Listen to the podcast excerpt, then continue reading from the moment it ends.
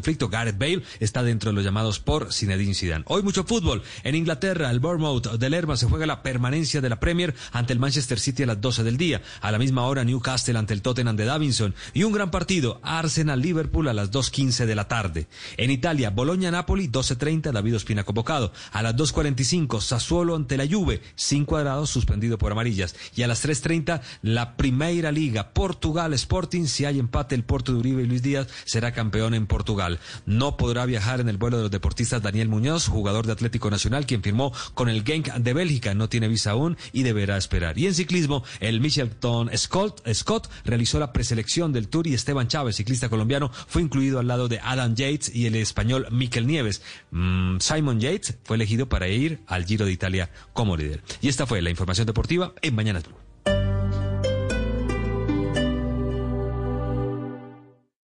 Esta es Blue Radio.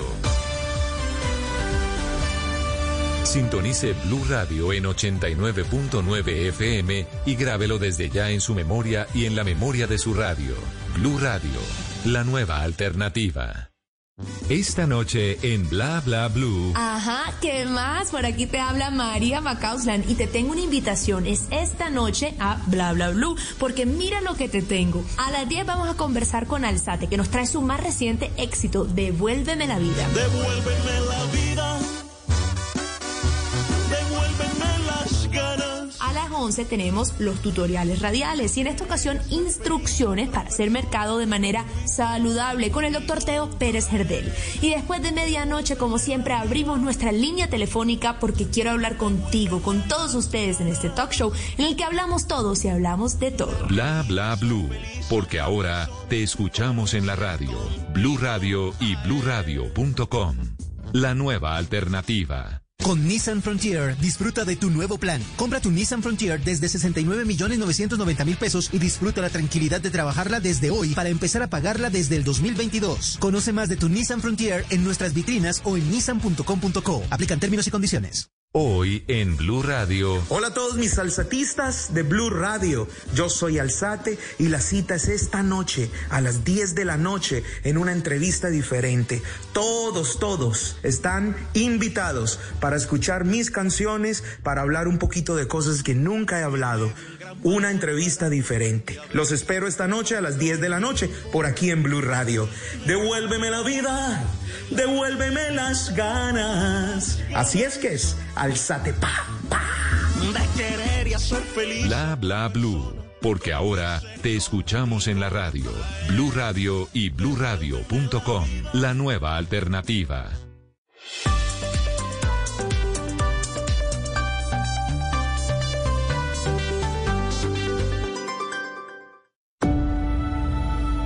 Conectando al mundo y a todo un país. Oscar Montes, Ana Cristina Restrepo, Hugo Mario Palomar, Diana Mejía, Gonzalo Lázari, Valeria Santos, Rodrigo Pombo y Camila Zuluaga lo acompañan desde este momento en Mañanas Blue. Cuando Colombia está al aire.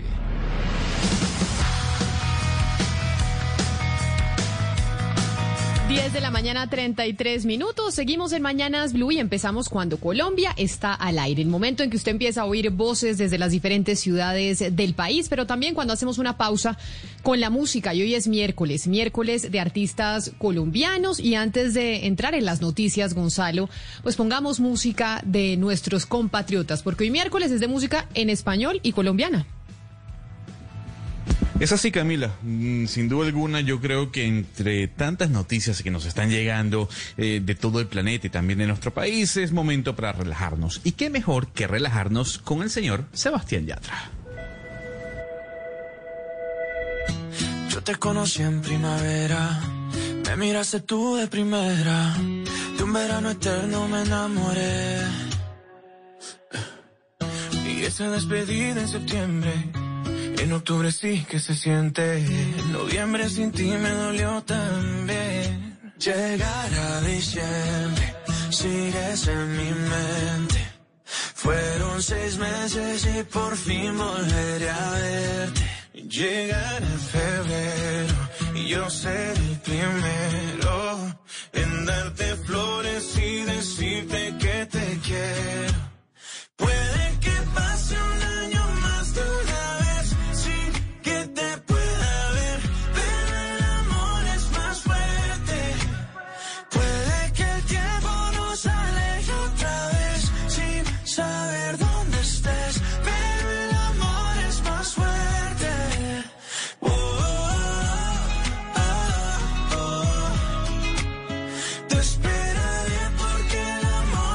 Esta canción que diría yo es la más conocida de Yatra y que además yo no sé si usted se acuerda cuando tuvimos hace un año más o menos cuando nos podíamos reunir pre-COVID a los niños finalistas de la Voz Kids. Y todos eh, cantaban esta canción y decían que era la canción que cantaban en los camerinos antes de salir a escenario, etcétera, etcétera. Mejor dicho, esta canción, sobre todo para los niños chiquitos, fue un hito hace, hace un año en el país, Gonzalo. Sí, Camila, y hablando de la popularidad que puede tener este sencillo dentro de Colombia, hay que decir que también su popularidad es a nivel mundial. Es la segunda canción más reproducida de Sebastián Yatra dentro de Spotify, con 309 millones de clics. Así que este, este año, como se titula el sencillo, no solo ha recorrido cualquier parte o cualquier rincón de nuestro país, sino también ha- se ha acentuado en Estados Unidos, en Europa, Asia, Oceanía, en todo el planeta.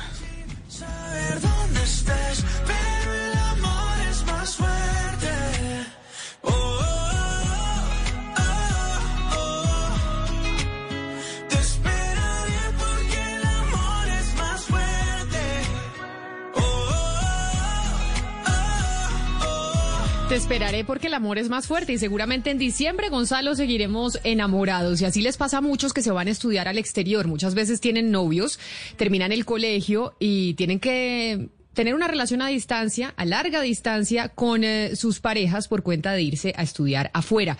Pero a propósito de la gente que está estudiando afuera, hay una noticia que tiene que ver con aquellos que se fueron a estudiar a los Estados Unidos, porque el presidente Donald Trump había dicho que si usted estudiaba en una universidad norteamericana iba a tener clases únicamente en línea, le iban a quitar la visa. Pero creo que esto cambió después de todo el revuelo que generó esta noticia y por eso nos vamos para Washington, en donde está Alejandra Arredondo de La Voz de América. Alejandra, primera página del New York Times hoy, ese cambio o qué es lo que va a pasar al final con las visas de aquellos que están estudiando en los Estados Unidos. Sí, Camila, como dices tú, el revuelo duró poco más de una semana porque ayer se anunció que la administración Trump va a dar marcha atrás a la política que había anunciado de que las personas que estaban eh, matriculadas en universidades estadounidenses, que sean extranjeras y que las universidades decidieran dar clases 100% online, tendrían que volver a su país o transferirse de universidad. Hubo una demanda por parte del MIT y de Harvard a la que se sumaron varias universidades e incluso compañías tecnológicas demandando esa directriz y ayer hubo una audiencia en una corte de Massachusetts sobre esa demanda y en la audiencia se conoció que las universidades habían llegado a un acuerdo con el gobierno de Estados Unidos para dar marcha atrás a la política. Por lo tanto, las personas que ahora están en Estados Unidos en universidades matriculadas con visas de estudiante ya no van a tener que preocuparse por si las clases van a ser online o presenciales porque esa política se eliminó. Es decir, ya la gente que tenía una visa de estudiante, sin importar si está en los Estados Unidos viendo clases únicamente desde su computadora, Alejandra, no le van a quitar la visa, sigue con la visa sin ningún problema. Sí, lo que todavía no queda muy claro es qué va a pasar con la gente que está fuera de Estados Unidos. No se ha dicho, no ha dado muchos detalles, por ejemplo, si personas que tienen la visa están fuera de Estados Unidos pueden volver o nuevas visas, personas que apenas se acaban de matricular y quieren una visa para poder asistir a universidades en Estados Unidos, si eso va a esta directriz va a afectar esto.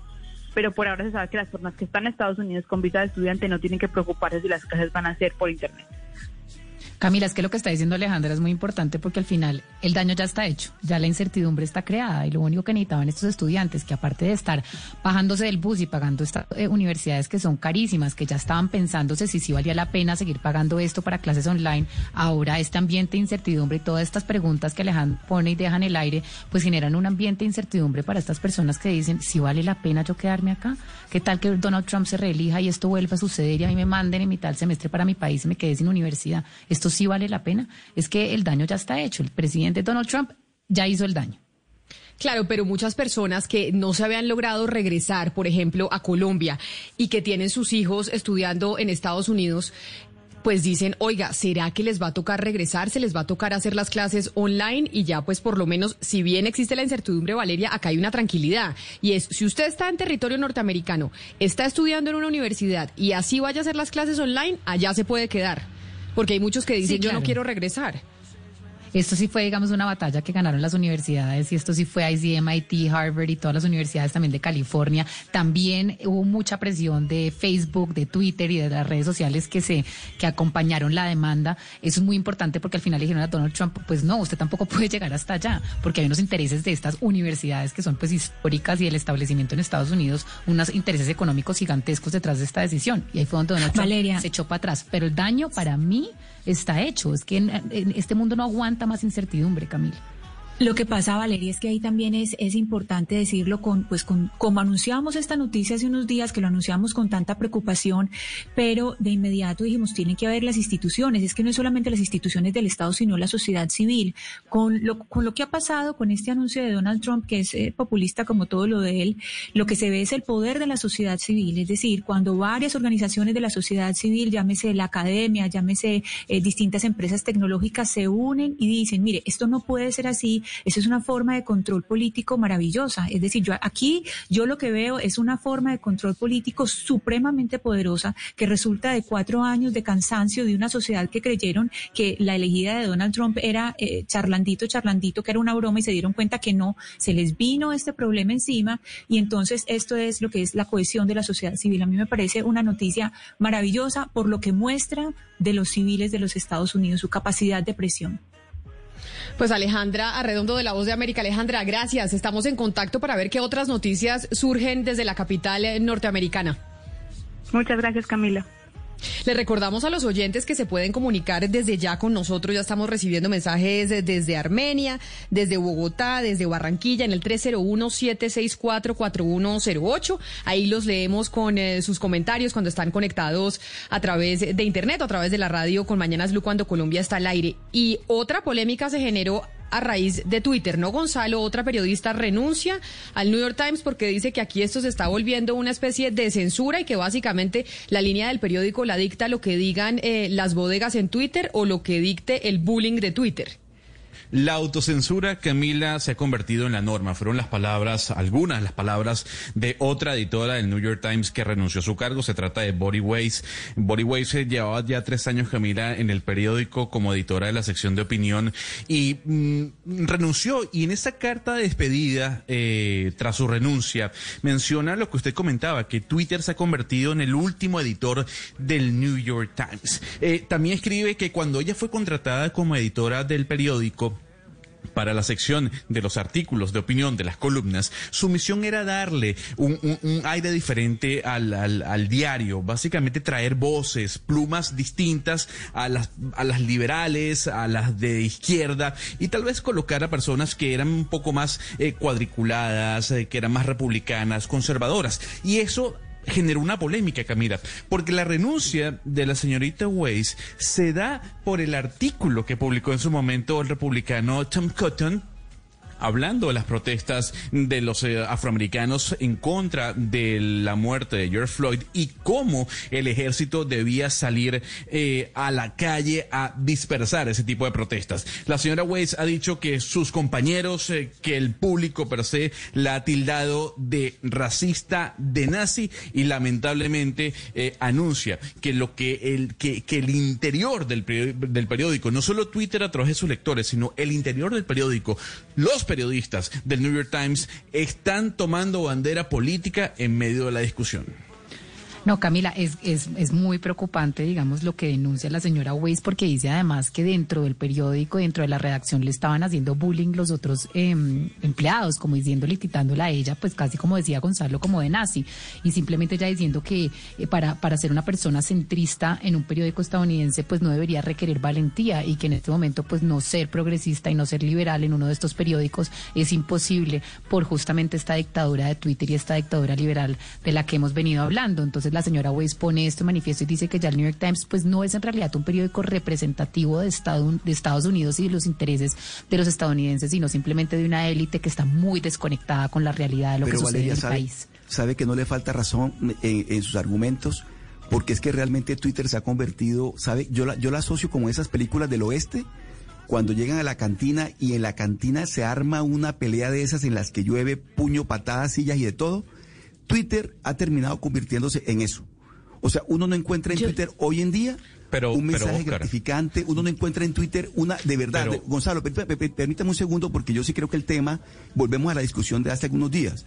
Es decir, uno en redes sociales, especialmente en Twitter, y ahora, por ejemplo, en el caso de Colombia, uno lo que se encuentra allí es la pelotera de la, de la cantina del oeste. Ahí lo que hay es una pelea de unos y otros, nadie argumenta, lo que hay es ofensas, si uno está en si uno difiere de algún criterio, de algún comportamiento, de alguna conducta de alguien, inmediatamente le reaccionan a uno y se le vienen con todo. Pero no hay argumento, lo que hay es ofensa, grosería, chabacanería. Pero, Entonces, Oscar, e- eso es lo que terminó en Twitter. Y esta señora cuando está diciendo lo que está diciendo, que la califican de donazi y demás, tiene razón. Porque es que, o sea, ya la pelea por darle altura a las redes sociales, por darle altura a, la- a Twitter, por ejemplo, a la discusión, al argumento, se perdió. Es, Pero eh, Oscar, yo- hay, hay- hay- hay- ahí hay un punto importante porque no, a ver, la plataforma sí, si bien es cierto, eh, está tomando auge dentro de la decisión editorial del New York Times, no podemos dejar de escapar la posición que tienen colegas. Valeria Santos lo ha dicho en esta mesa. Valeria Santos ha dicho que hay temas que no se tienen que debatir en este momento, que ya, que ya se han superado. ¿Por qué traerlos a colación nuevamente? Y es la posición que tienen varios periodistas y muchos periodistas del New York Times. ¿Por qué traer a colación Sí, debates es que yo, que yo ya no están creo que sea un superados? tema. Yo no, yo, yo, la verdad es que siempre, y yo no, para, para mí la, la conversación y la discusión no es tan sencilla. Sí creo que hay unos temas que están superados. Yo no creo que los medios de comunicación deban abrir espacios ni tener debates al aire sobre si el racismo existe o no existe, sobre si hay, eh, digamos, acoso contra las mujeres o sobre, por ejemplo, si las mujeres deberíamos votar. Hay derechos universales que ya están garantizados. Pero, Valeria, es ¿por qué no? Y es Si una cosa una- que ya está superada. pero porque yo, ese- por- por- ese- esa ¿usted es sí la le abriría micrófonos a alguien que le diga a usted que, el, que, que, Si que las yo- mujeres si yo votar, tengo- Camila? No, que toca- las mujeres las no mujeres deban no quitarnos no, el pero voto. Ah, bueno, entonces no, entonces ya hay temas superados. Valeria, pero hay es todo lo temas contrario. superados. Valeria, es todo lo contrario. Al contrario, hay que, usted- hay que dar la que- discusión, que eso- pero con eso argumentos. No, no, no. ¿En Valeria, es que usted me está malinterpretando. Hay que dar la discusión, pero con argumentos. Es decir, cuando usted, cuando usted sostiene una discusión y pone sobre la mesa una serie de argumentos, usted tiene un contradictor enfrente que con los mismos argumentos le va a contradecir a usted. No, Pero es que yo sí no estoy de acuerdo. es que Yo, no estoy de acuerdo que porque ya abrir micrófonos, resulta que, que uno debería no. abrir micrófonos a una persona que vaya a decir o vaya a escribir que, por ejemplo, eh, los negros no deberían tener los mismos derechos que los blancos. Eso a mí me parece temas superados. Dere- derechos universales que ya están es garantizados que para mí son, de- son ahí- debates que están superados. Ahí es donde usted se va al Ese extremo. es mi punto. Porque ahí, porque ahí está No, usted. por yo- entonces, por no, porque yo si por una, eso he si- dicho que el debate es gris. si hay, el debate es si gris. hay una, El debate si no hay un, sencillo. si hay un académico, como por ejemplo, que puede llegar a salir a decir con las investigaciones que haya hecho, que lo que pasa es que el nivel de racismo no es tal como lo están pintando, o como por ejemplo salió Pinker a decir es que el mundo no está tan mal como creemos hoy en día. Entonces esa discusión no, No, pero se puede Pinker dar. siempre ha Y dicho eso- que el mundo y no eso está le- tan mal y eso es- y y eso eso sí- y y eso y es eso y eso es lo y entonces aplaudido. eso es un discurso No, racista, es que básicamente allá es donde estamos llegando, que es que si usted No, llega a negar que el racismo existe, es que es racista. O si usted dice, hay, hay académicos en el mundo que dicen, oiga, tal vez las brechas entre las mujeres y los hombres no son tan grandes como se creen. Hay gente que sustenta No, no eso. existen. Y entonces, No, a mí- a mí lo que- y entonces no, no, no, no, hay que censurarlos y no permitirles la discusión.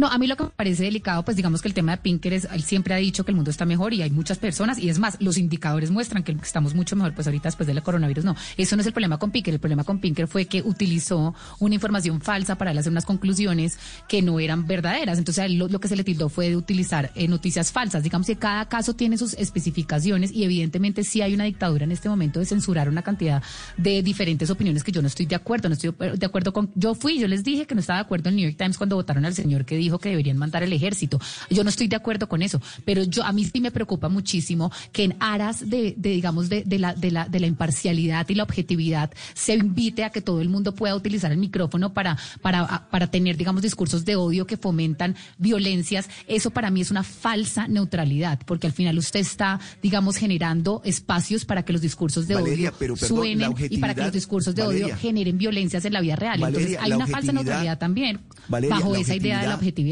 Valeria, la objetividad y la imparcialidad son pilares del periodismo, de la libre expresión. Y hay que respetarlos aunque uno no esté de acuerdo, por muy absurdo que a uno le parezca.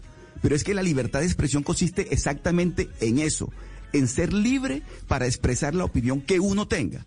Y que haya un contradictor enfrente que la pueda contradecir con argumentos. Pero yo no estoy Así diciendo lo contrario. Valeria, Oscar. Valeria, le, le quiero hacer no una, pregu- pregunta. A ver, le quiero hacer una pregunta a usted que está hablando de lo que debe salir al aire, de lo que se debe publicar según su criterio. Nosotros aquí tuvimos a Robert F. Kennedy, que es tal vez el mayor eh, distractor, o, el- o más que distractor, la, la persona que combate más todo el tema que gira en torno a las vacunas. Es un anti-vaxxer. ¿Usted estuvo a favor de esa entrevista, sí o no?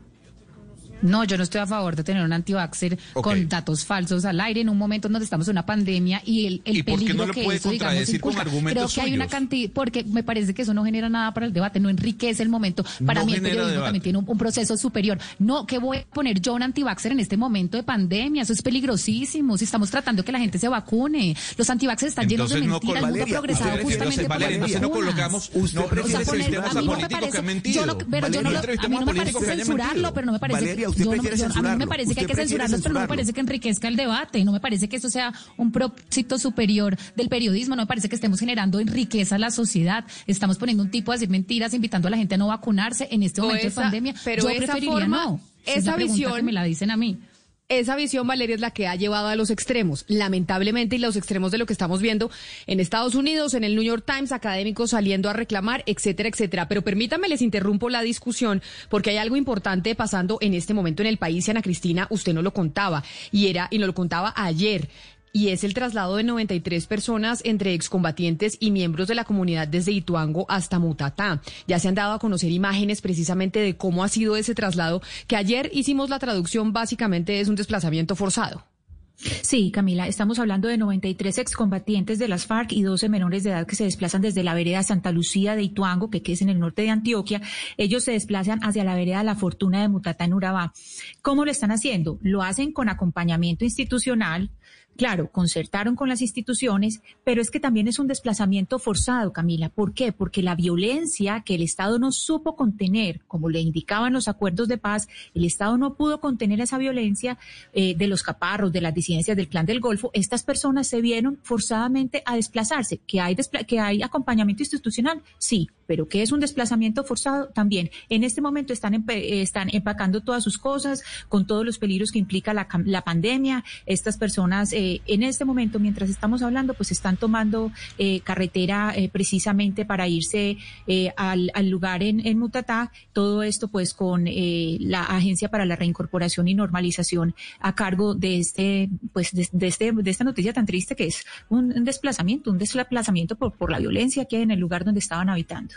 Vale la pena aclarar que nosotros, que la Agencia eh, para la Reincorporación y la Normalización ARN se comunicó con nosotros, teníamos una cita a esta hora con el doctor Andrés Stapper para conocer la versión del gobierno sobre este caso, pero no nos contesta, para que después la ARN no nos diga que es que no estamos informando lo que ellos, eh, su versión y su visión, porque teníamos una cita y no nos ha contestado. Pero sí estamos en la línea con Pastor Alape, que es el delegado del partido FARC al Consejo eh, Nacional de Reincorporación. Señor Alape, bienvenido, gracias por estar con nosotros hoy aquí en Mañanas Blue. Gracias a ustedes por la posibilidad de poder ayudar a informar al país sobre esta realidad que atraviesa el proceso de paz, es decir, los desafíos en la construcción de paz y sobre todo en la construcción de Estado, un Estado desarticulado que por esas causas hoy se da este desplazamiento forzado de unos eh, ciudadanos que se comprometieron a entrar en la institucionalidad y que el Estado pues no les brinda garantías. Decir, Señora Lape, una- déjeme, yo lo voy a interrumpir sobre eso que usted está diciendo, sobre el desplazamiento forzado y sobre ese término, porque ayer cuando dimos la noticia de ese traslado de 93 personas en donde hay excombatientes y miembros de la comunidad de Ituango a Mutatá, se comunicaron con nosotros de la ARN y nos dijeron que estábamos diciendo algo que no era cierto. Por eso hoy los invitamos a salir al aire y incumplieron la cita. Pero no es cierto que estamos hablando de un desplazamiento forzado porque ellos dijeron que estábamos mal informando. Por favor, díganos usted cuál es la condición en este momento de la población y si dijimos algo que no fuera cierto. A ver, es que primero que todo hay que entender que el funcionario que queremos en un Estado moderno es que asuma la responsabilidad de funcionario de Estado y no que esté haciendo política día a día. Entonces aquí, en términos del derecho internacional humanitario, se trata de un desplazamiento forzado porque el Estado no garantiza las condiciones de vida y de estadía en el territorio de un grupo de ciudadanos, de una comunidad. Y aquí diríamos, está el Estado a partir del gobierno nacional y la agencia ayudando a la movilización de esos ciudadanos. Pero eso no, eh, diríamos, oculta una realidad que es que el Estado no ha sido capaz, no tiene la voluntad de brindarle a los ciudadanos en el territorio todas las condiciones de seguridad para la construcción de paz, para construir el tejido social de la paz, de la reconciliación. Entonces, esa es la condición. Esto no tiene otro término sino desplazamiento forzado y estos ciudadanos que hoy están en Santa Lucía son víctimas de un desplazamiento forzado. Esa es la realidad. Es decir, el, gobierno, el funcionario puede explicar otra cosa, pero esa es la realidad. Señora Lape, una, una de los de los argumentos que se han dado es que pues los ETCR tenían un tiempo de duración y que este ya había cumplido su tiempo. A las personas que dicen que este ya era el tiempo de duración, ¿cómo se les puede explicar que no es por por eh, vencimiento del término del término del, del ETCR, sino que es eh, precisamente por las condiciones en que se está viviendo? Hablemos un poco de esas condiciones. Sí, es que la paz además y el acuerdo así lo señala tenía que mm, comprometerse el Estado a partir de los diversos gobiernos de garantizar la vida de todos los ciudadanos. Eh, el acuerdo en sus cinco puntos fundamentales, pues primero establece que hay que formalizar, por ejemplo, la propiedad de la tierra y llevar la institucionalidad al territorio. Por eso nosotros hemos venido insistiendo que en el acuerdo lo que tenemos es que reincorporar el Estado a la marginalidad, a los territorios donde el conflicto ha afectado a la ciudadanía y ha roto el tejido social de la, en la construcción de nación. Y esto es lo que fracasa en Ituango. Es decir, aquí lo que estamos, eh, diríamos, a la, a la mirada de lo que implica eh, una sociedad de Estado de Derecho, aquí fracasa el Estado y tiene que aceptar y vincularse hoy el Estado a ayudar a, desplazar a unos ciudadanos que el mismo Estado no fue capaz de garantizarles su supervivencia en el territorio, pero que además mucho más grave, quedan otros ciudadanos en el territorio a merced de una serie de factores eh, violentos en los que el Estado no está haciendo su intervención de manera integral, de tal manera que pueda romper todo ese ciclo de violencias estructurales que han caracterizado la vida política de esta nación.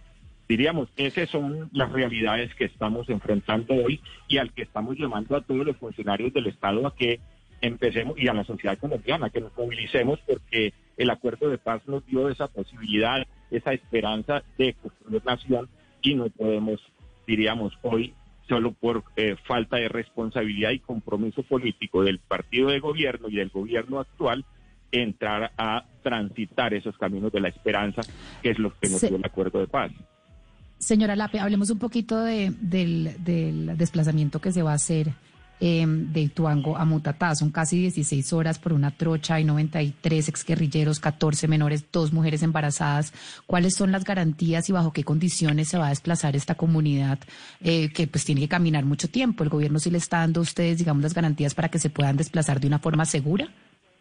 Digamos que eh, entregan los elementos materiales, pero los elementos que podríamos llamar como subjetivos, quiere decir el funcionario como tal, ahí tenemos dificultades porque mirar la, la región bajo la óptica de Bogotá al territorio es muy complicado. Ahorita estamos en un debate porque la gente está, está terminando ya, ya que empezaron sus de comunicación, entonces preguntaron el internet, que era lo último que iban a bajar, y acaban de salir de, de Santa Lucía. Eh, eso implica más o menos cuatro o cinco horas a la cabecera municipal de Ituango. O sea que eh, le calculamos que están llegando a Ituango a las tres de la tarde. La alcaldía de Ituango eh, abrió el espacio del coliseo para que la gente descanse hoy y puedan salir mañana a las tres de la mañana. Es un viaje casi de 20 horas para llegar a Mutatá. quiere decir que si salen a las 3 de la mañana, están llegando mañana aquí a Mutatá. Yo estoy aquí en la, en la región esperándolos. Estarían llegando más o menos, le calculamos, de entre 6 a 8 de la noche. Y eh, eh, el- los funcionarios que están en el territorio quieren que la gente siga esta noche.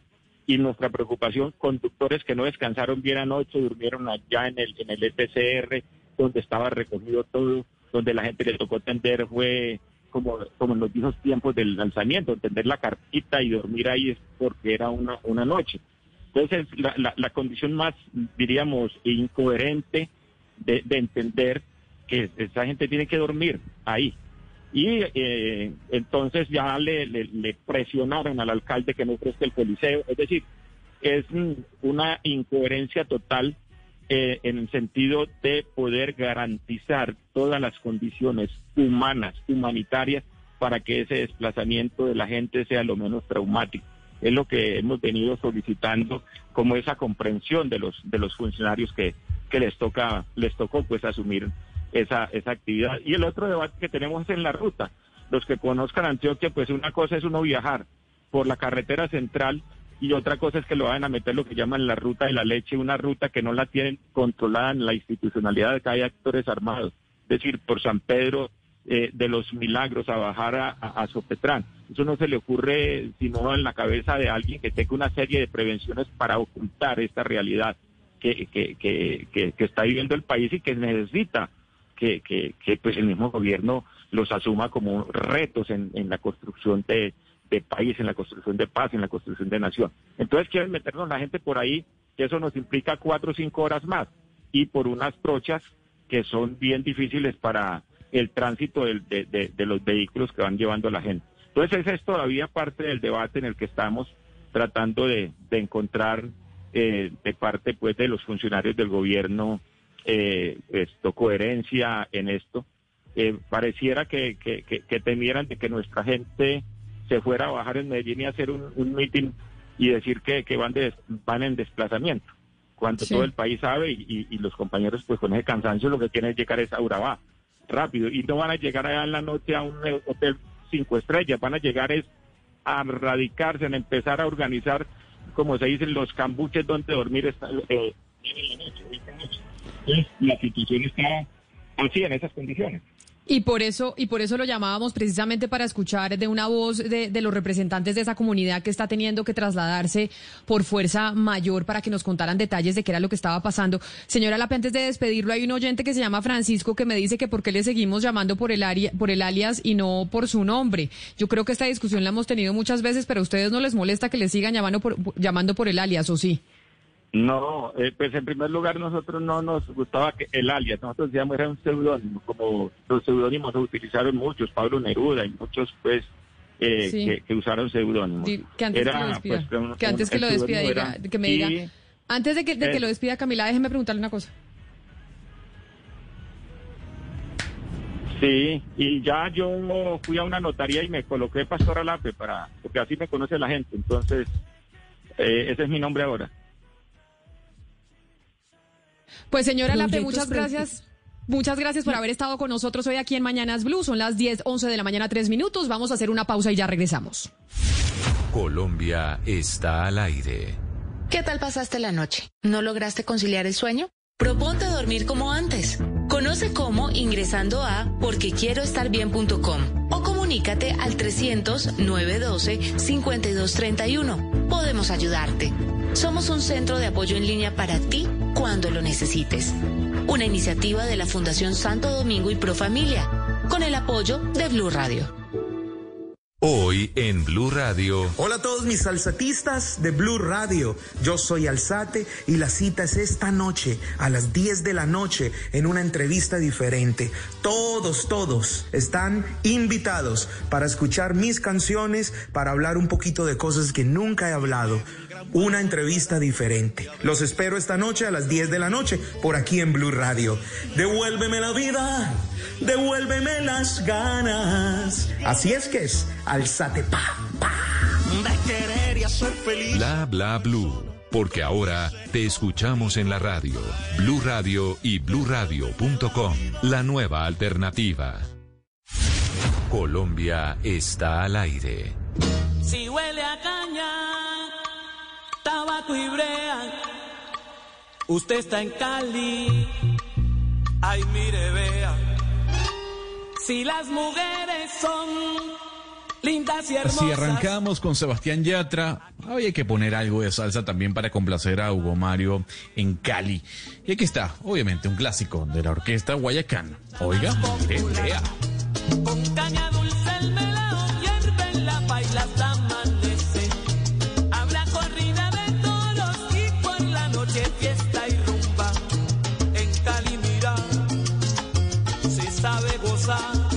Pero usted es malo, Gonzalo. Usted pone esta canción para qué? Para recordarnos que seguramente este año no va a haber feria de Cali, Gonzalo.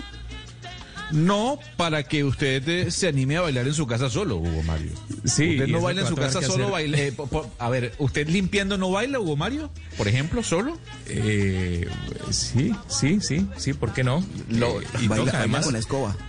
En medio de esa circunstancia Exacto, es la, con la la única oportunidad que tenemos para bailar. Pero, pero, pero a propósito de esta canción de la Orquesta Guayacán, eso es una canción de feria, fue éxito de Feria de Cali hace, hace algunos años. Eh, la Feria de Cali, como todas las festividades eh, en Colombia, este año va a ser virtual. Es el anuncio que se ha hecho Camila ya. Eh, no va a haber salsódromo por la calle de la feria, que es la autopista sur, no va a haber conciertos. Bueno, va a haber algunos conciertos, pero transmitidos a través de canales digitales.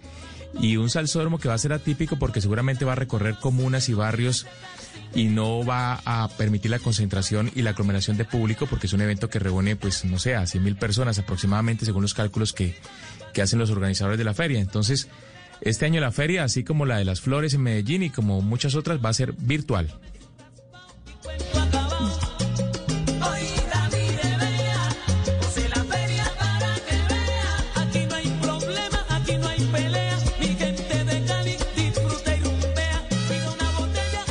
Cristina, ¿a usted le molesta que le digan un piropo cuando va caminando por la calle? Cuando va el- por- cuando podía ir por las calles de Medellín, ¿le molesta que le echen un piropo? Eh, Camila, no, no es lo que más me guste, no, no me gusta. O sea, sí le molesta. La verdad, sí, sí me molesta, sí me molesta porque pues es una opinión eh, no pedida, entonces eh, sí, sí me molesta. Valeria, ¿a usted le molesta o no le importa? Me, mole- me molesta demasiado, la verdad. No me gusta, me da miedo, me siento como, como intimidada. No, no, no, no, no es tan cómodo, la verdad. Y les pregunto esto porque, Gonzalo, ¿es a los piropos callejeros a lo que decidieron eh, ponerle algún tipo de restricción en Costa Rica o cómo fue la cosa finalmente con la ley que aprobaron?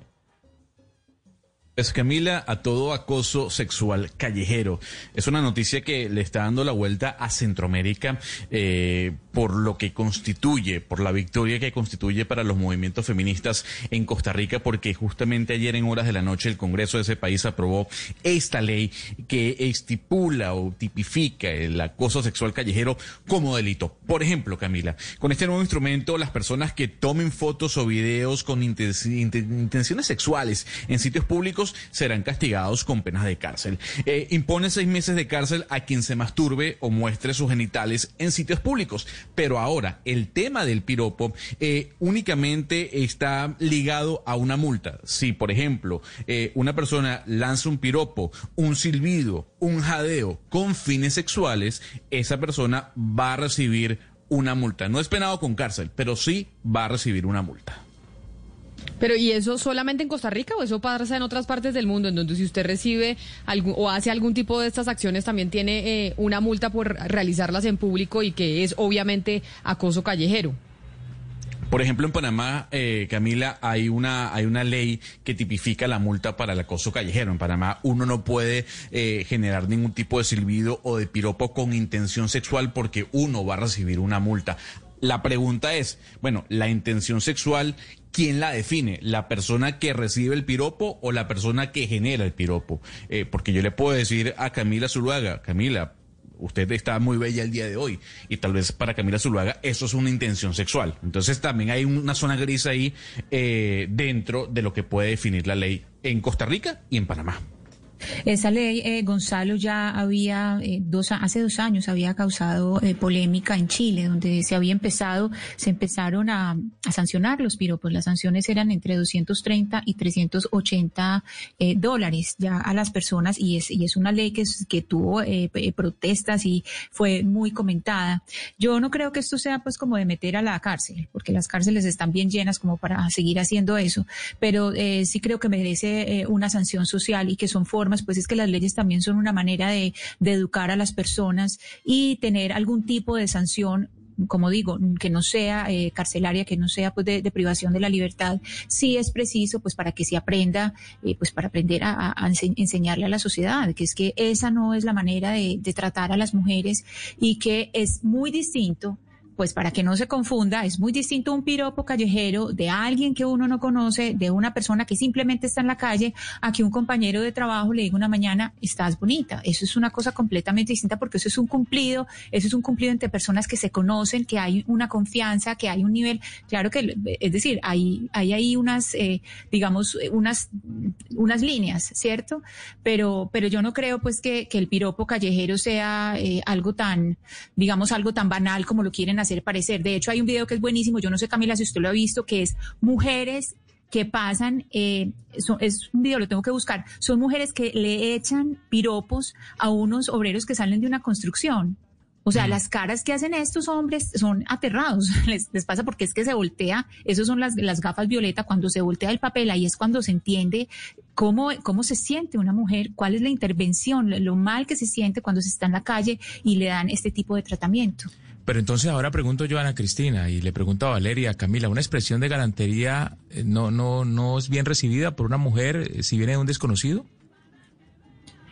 No, pues Es yo mejor no, que a mí no. me, sí, es mejor que no. O sea, a Es mí mejor no. que no. Yo, yo le voy a decir una, le voy a decir una experiencia. No hay nada más. eh, cuando usted sale de Colombia y se va a otro país y empieza a caminar con una falda, por ejemplo, eso es algo que yo experimenté, en donde usted puede ir con una falda cortita, nadie la mira, nadie le chifla, nadie le dice absolutamente nada. Usted no sabe la tranquilidad que eso es. Y uno solo se da cuenta de esa tranquilidad cuando sale de esa esfera en donde aquí en Bogotá salga en la el uniforme del colegio. O usted no se acuerda de cuando uno estaba en el colegio y pasaba por eh, una obra, pero no solo por una obra, por cualquier lado, y tenía que aguantarse a más de uno diciéndole y chiflándole qué bonita y que qué más, porque iba en falda de colegio mostrando las piernas. Eso es mejor que Sí, no, Camila. Mario, usted Camila, hay algo de, de lo- como, por ejemplo, con los uniformes de colegio, que es una cosa que es, eh, sinceramente, es asquerosa.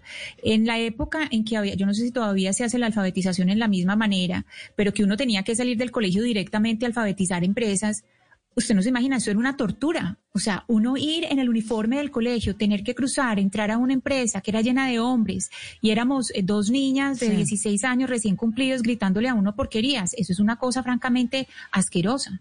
Es como un tema, es una sensación que yo no sé cómo explicarle a los hombres, porque sí es como si agredieran una esfera íntima de uno, es como que lo ponen a uno incómodo, le da a uno miedo, uno se voltea, lo intimidan, lo ponen a uno a mirar al piso.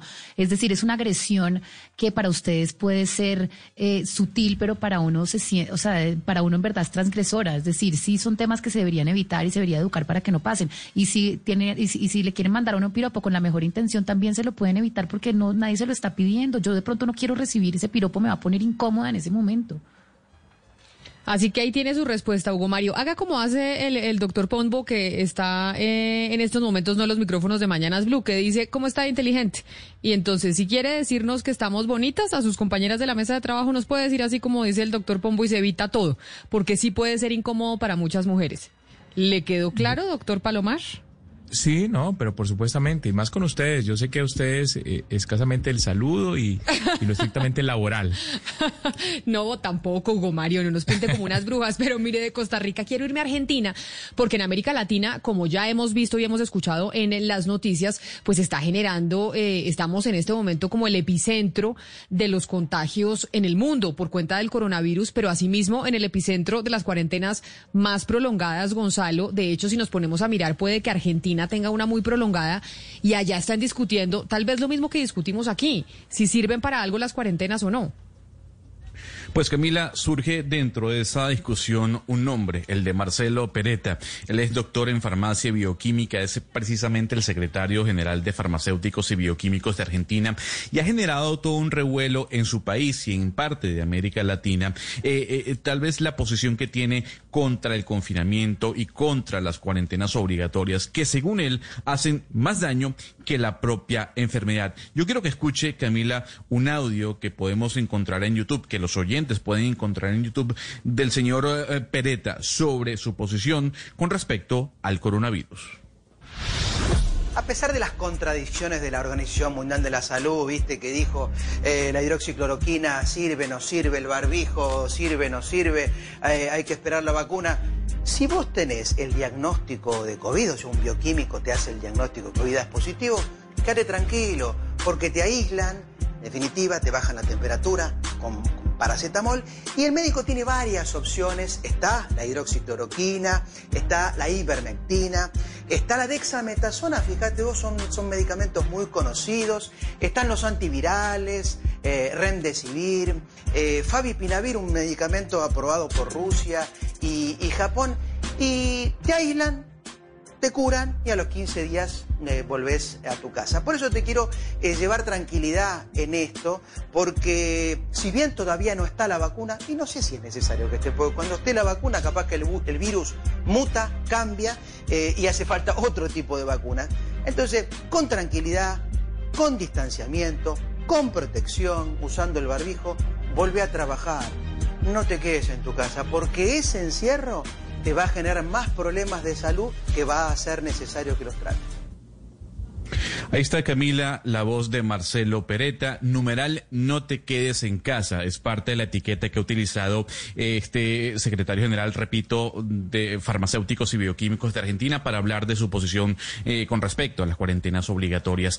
Para conversar sobre este tema, para saber más de su opinión, lo tenemos en línea desde Argentina. Señor Pereta, gracias por acompañarnos Pregunta. hasta ahora en Blue Radio.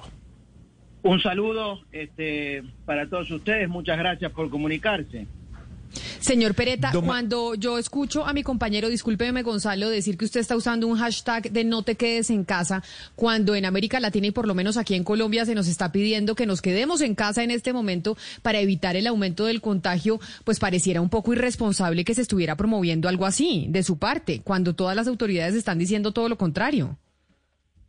Bueno, pero este, cabe reflexionar respecto de lo que dicen las autoridades, porque pueden equivocarse. De hecho, las autoridades de la Organización Mundial de la Salud de mi país y probablemente del de ustedes eh, han incurrido en serias contradicciones. Fíjense que en la República Argentina mis profesores, que son los infectólogos del presidente, están diciendo en televisión nacional diariamente todo lo contrario a lo que nos enseñaron a nosotros en el grado o en el posgrado, que encerrarse es la única solución, que hay que tener- estar atento en la velocidad del contagio, en la curva, en la matemática, eh, y todas cuestiones que eh, atentan contra el sistema inmunológico, que en el fondo es lo único, o lo principal, no lo único, que nos va a defender frente al COVID. El encierro, para que quede claro, disminuye el sistema inmunológico, lo reduce, lo debilita, porque el encierro, en el encierro uno engorda,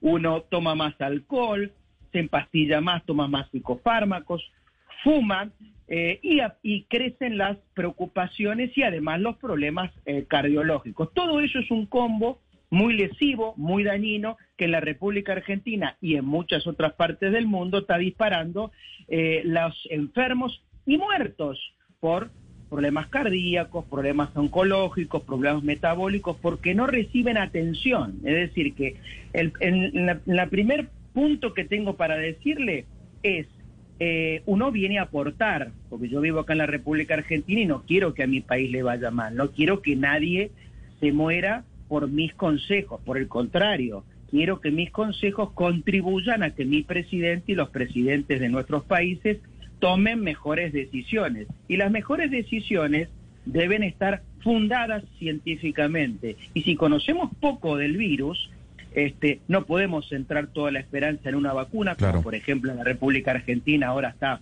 muy entusiasmada en una vacuna. Cuando no conocemos el mecanismo de, por el cual el virus se enferma, muy poco podemos hablar del desarrollo de una vacuna. Entonces, en síntesis, yo estoy promoviendo tranquilidad porque hay antivirales, como bien dice el audio, pero además lo importante es elevar el sistema inmunológico, fortalecerlo para defendernos del virus. Don Marcelo, eh, usted habla del gobierno de Argentina eh, y habla tam- también del gobierno de, de Colombia. Lo cierto del caso es que aquí en este programa hemos también mencionado la actitud irresponsable de algunas personas a la hora de salir a la calle. ¿Usted cree que el ciudadano eh, tiene corresponsabilidad sobre lo que está pasando en América Latina al no utilizar el tapaboca, al no mantener la distancia, al no seguir las normas que ha planteado el gobierno, nos guste o no? Mire, de todas las cosas que se han dicho, lo que sí es efectivo es usar tapaboca o usar barbijo y mantener una distancia prudencial entre metro y medio y dos metros. Yo diría, esas son las dos eh, herramientas de protección contra el virus que universalmente tenemos consenso. Entonces, lo recomendable es que toda la población lo use. Lo que pasa es que también hay que reglamentar el uso del barbijo, porque si uno está todo el día con el barbijo, genera una cantidad de dióxido de carbono que termina inhalando e incorporando a su organismo y que le termina dañando. Con lo cual, el- la reglamentación del barbijo tiene que ver que lo pongo cuando entro a un transporte público, cuando me acerco a las personas, pero cuando estoy lejos de las personas y estoy aireado en un lugar amplio, no es necesario o es, como digo, contraproducente usar el barbijo. Entonces, amerita, en lugar de este, tratar de irresponsables a la gente, que la gente está haciendo un gran esfuerzo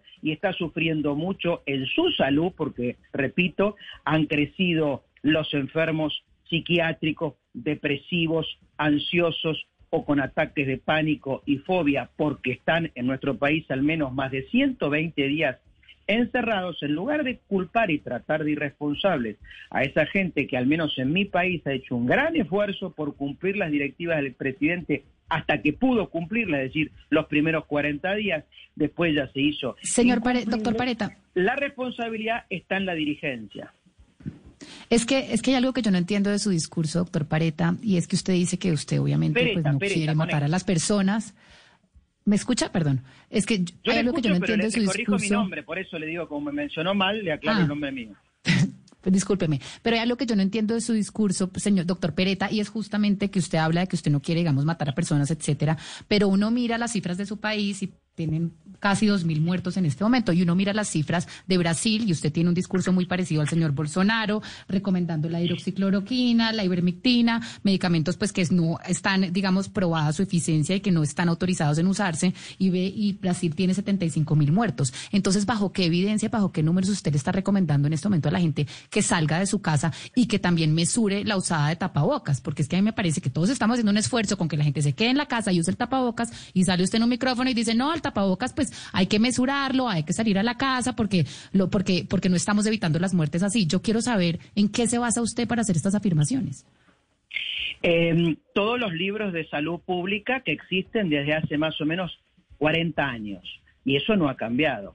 Que si uno está encerrado, eh, disminuye su sistema inmunológico. El sistema inmunológico son las defensas que naturalmente tiene un organismo eh, y que tiene que permanentemente fortalecerse con adecuada alimentación, con adecuada actividad física. ¿Vio lo que le dice su médico cuando usted va a consultarlo por cualquier problema de salud? Que le dice, mire, no se quede encerrado todo el día, salga y haga actividad física, oxigénese, coma bien, no coma sustancias grasas y mantenga a su organismo, a su corazón, este, fuerte, tome mucho líquido, mucha agua para que sus riñones no se tapen. En fin, le da tips de calidad de vida. Bueno, esos tips de calidad de vida que le dice cualquier médico sensato a cualquier paciente en Colombia, en Argentina y en el mundo, porque los consejos son genéricos iguales, son los mejores consejos que le podemos dar eh, respecto de este, cómo defendernos del COVID. Entonces, yo creo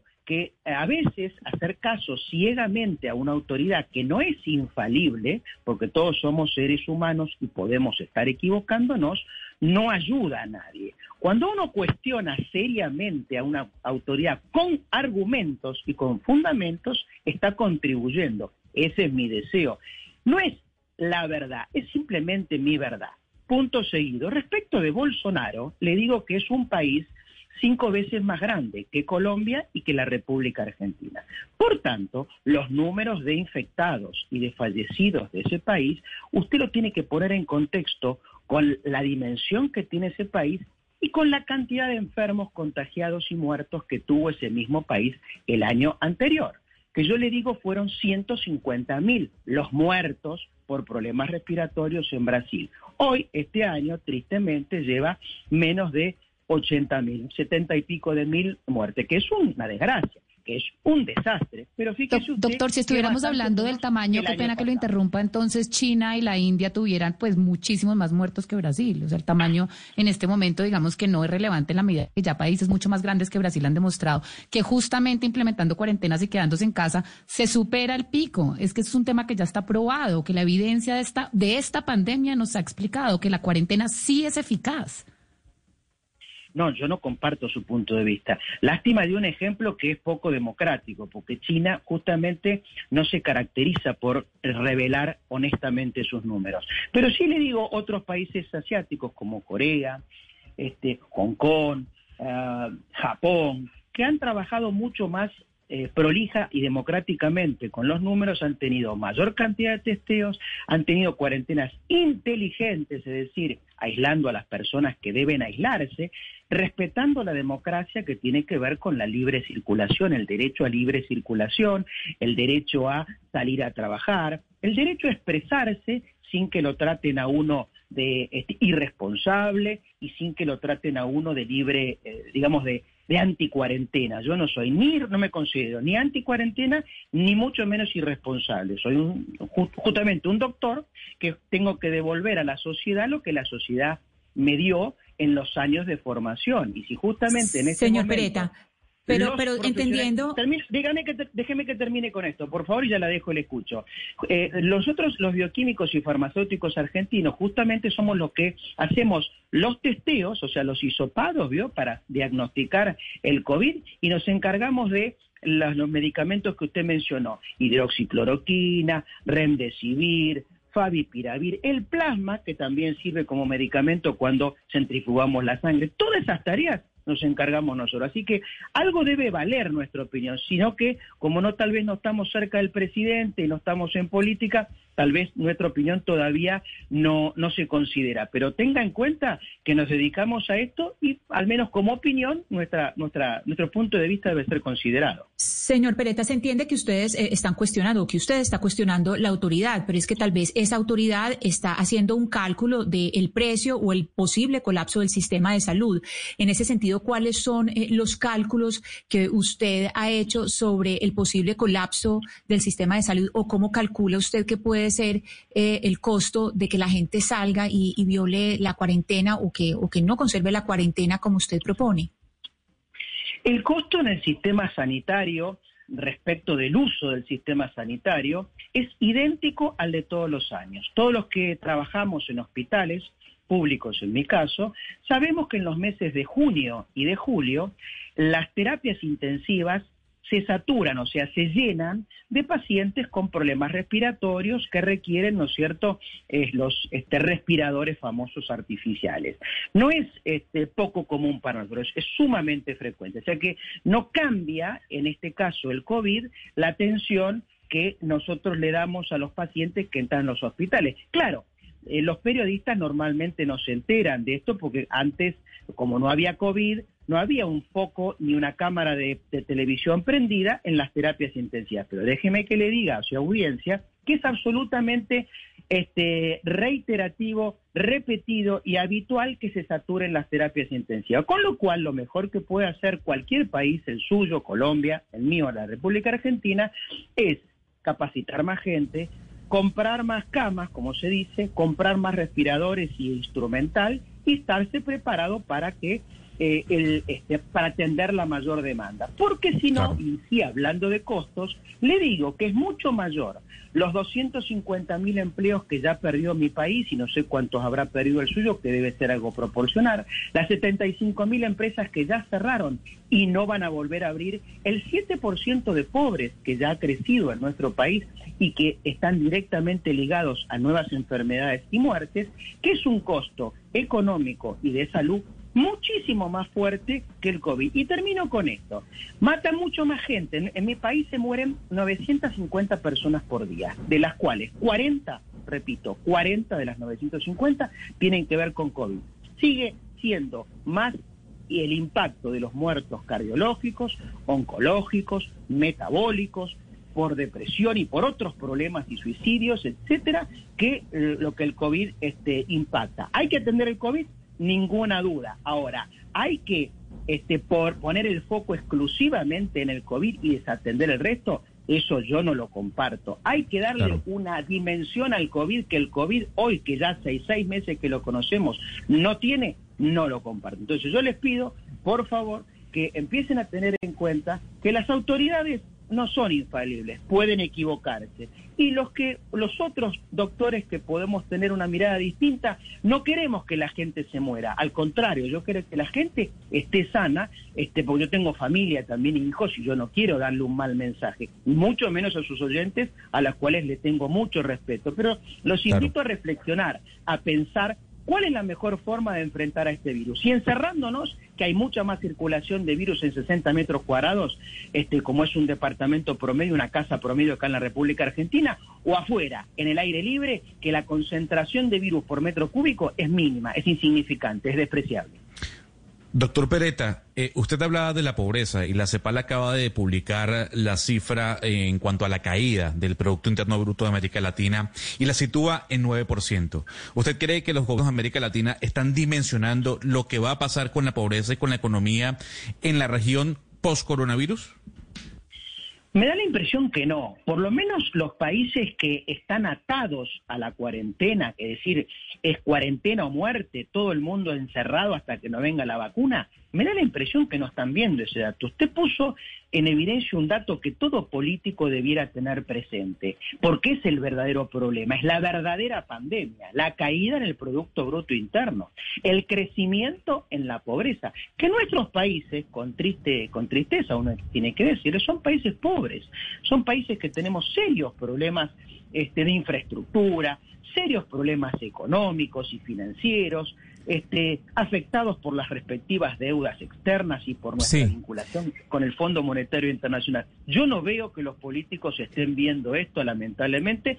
Sí veo otros líderes que a veces se los critica, pero con, con errores, porque Bolsonaro ha cometido errores, con este, este, por ejemplo, la, la primera ministra de Alemania, eh, este, ella ha, ha, sido muy sensata, pero ha, ha, atendido toda la problemática. Yo sí. creo que sí, esos líderes sí han entendido todo el problema. La salud es importante, pero el Producto Bruto Interno, la economía, la producción, el peso, el valor del peso es muy importante también, ¿no? Doctor Pereta, pero le quiero preguntar por un país que no es precisamente pobre, por Suecia, que fue uno de los pocos países que no decretó la cuarentena para contener la, la pandemia y hoy eh, Suecia tiene cinco veces más de casos positivos de COVID que Dinamarca, su vecino, tiene nueve casos más de COVID que Finlandia y diez casos más que Noruega. Incluso el, el jefe de infectología y epidemiología de Suecia pues se arrepintió, dijo que pudo haber evitado la cifra de muertos si hubieran entrado en cuarentena.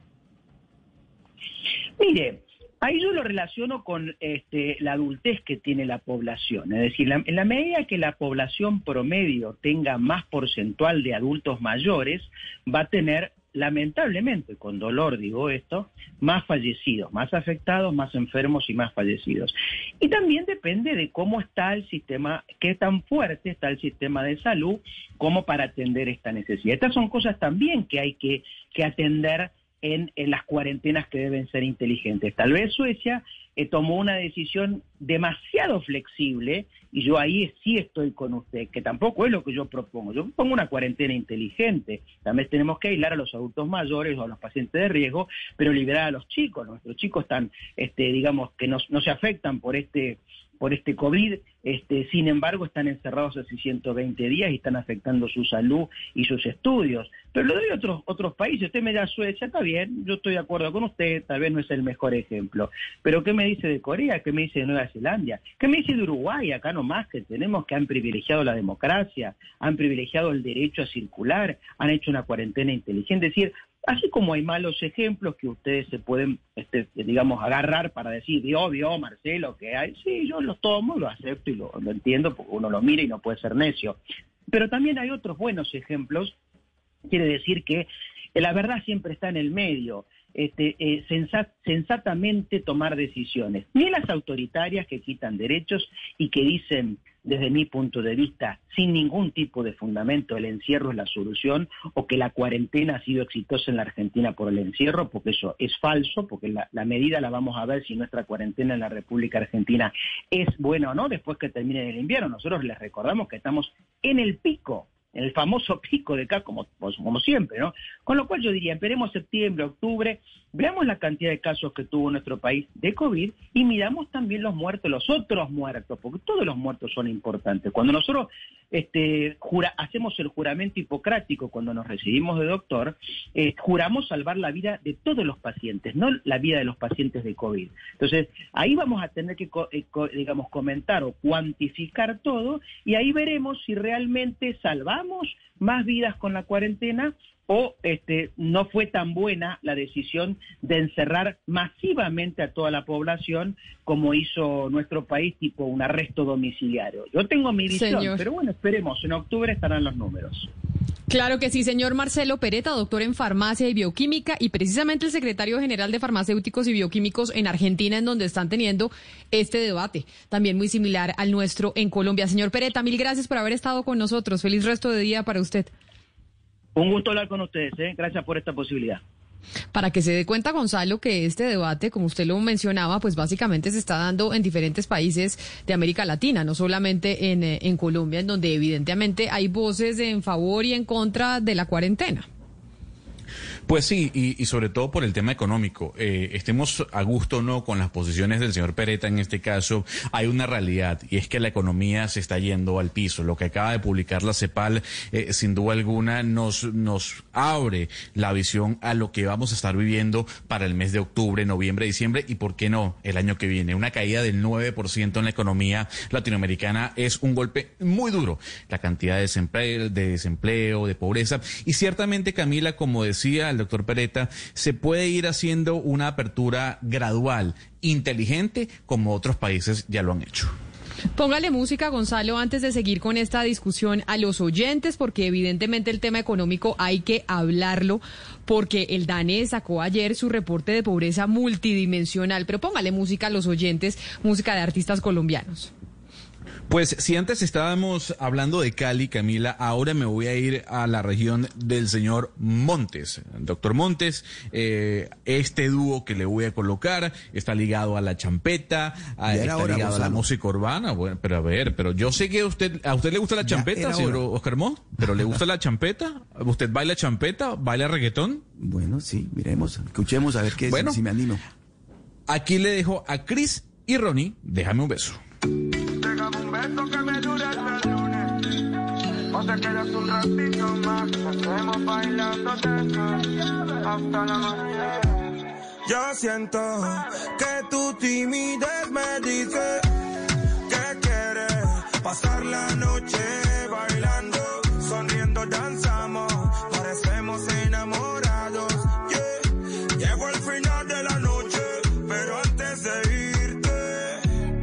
un beso que me dure hasta el lunes. O te quedas un ratito más y lo hacemos bailando Yo pensé, Gonzalo, que estos iban a hacer un cover de la canción de Salsa Kids de Déjame un beso que me, dirá- que me dure hasta el lunes. Una canción que le confieso que es de mi adolescencia, pero solo se robaron la frasecita. No, no hicieron el cover completo. Únicamente la frase, Camila, pero yo, yo era más de salserín que de salsa kids. ¿O No, pero era Salsa más Kids de salsa kids? Yo de los dos. Mm. De los dos. Pero ¿se acuerda de esa canción de Déjame un beso que me dure hasta el lunes? Un beso grande, Eh, un beso inmenso. Pues fue el único, eh, la única canción de ellos, ¿no? O sea, yo no le conozco otra canción a Salsa Kids. O sea, no, no pegaron más nada, ¿no? De- deben tener 40, 45 años ya los señores de, si no 50, los señores de la orquesta Salsa Kids.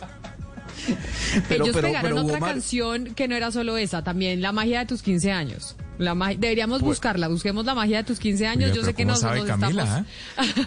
pero no le digo que es de mi adolescencia, eso es de mi adolescencia, Hugo Mario. Era la misma época, Salsa Kids y, y Salserín. Y Salsa Kids pegó dos canciones, La magia de tus 15 años y Déjame un beso que me dure hasta el lunes, que es que le digo que pensé cuando escuché esta canción que usted puso, Gonzalo, que iba a ser eh, el cover de esa.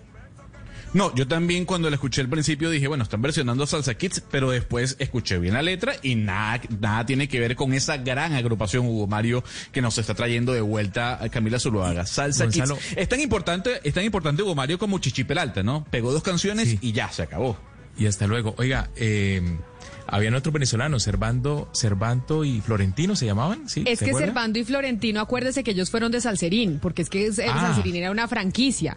Entonces, después Ya. de que salieron Servando y Florentino, que eran los grandes, acuérdese que como franquicia podían estar hasta cierta edad. Y después ellos salieron, hicieron su dúo y los reemplazaron René y Reni. Y después René y Reni también hicieron su propio dúo. La biógrafa. Pero mire, le voy a poner la malla de sus 15 años para que vea que no solo es Déjame un beso que me dure hasta el lunes, Gonzalo. Salsa Kids también pegó esta canción.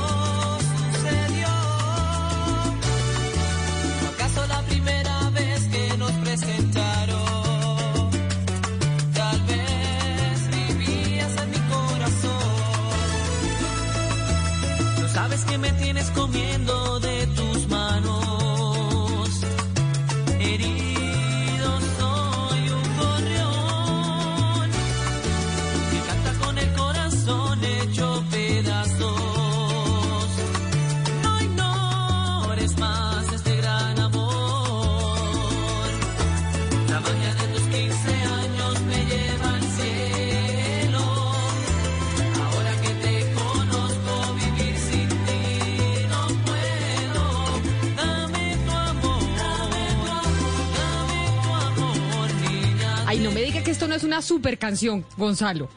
Y dígame si no lo Pues- transporta a cuando usted era chiquito.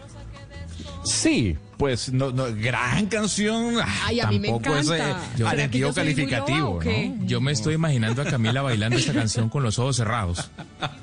Sí, pero ¿será que tengo muy mal gusto yo o que no les gusta la no, canción? No, no, tuvo, No. tuvo su época, tuvo su momento, sí. Me están acá diciendo algunos oyentes que también había otra orquesta venezolana, adolescentes, Gonzalo. Sí.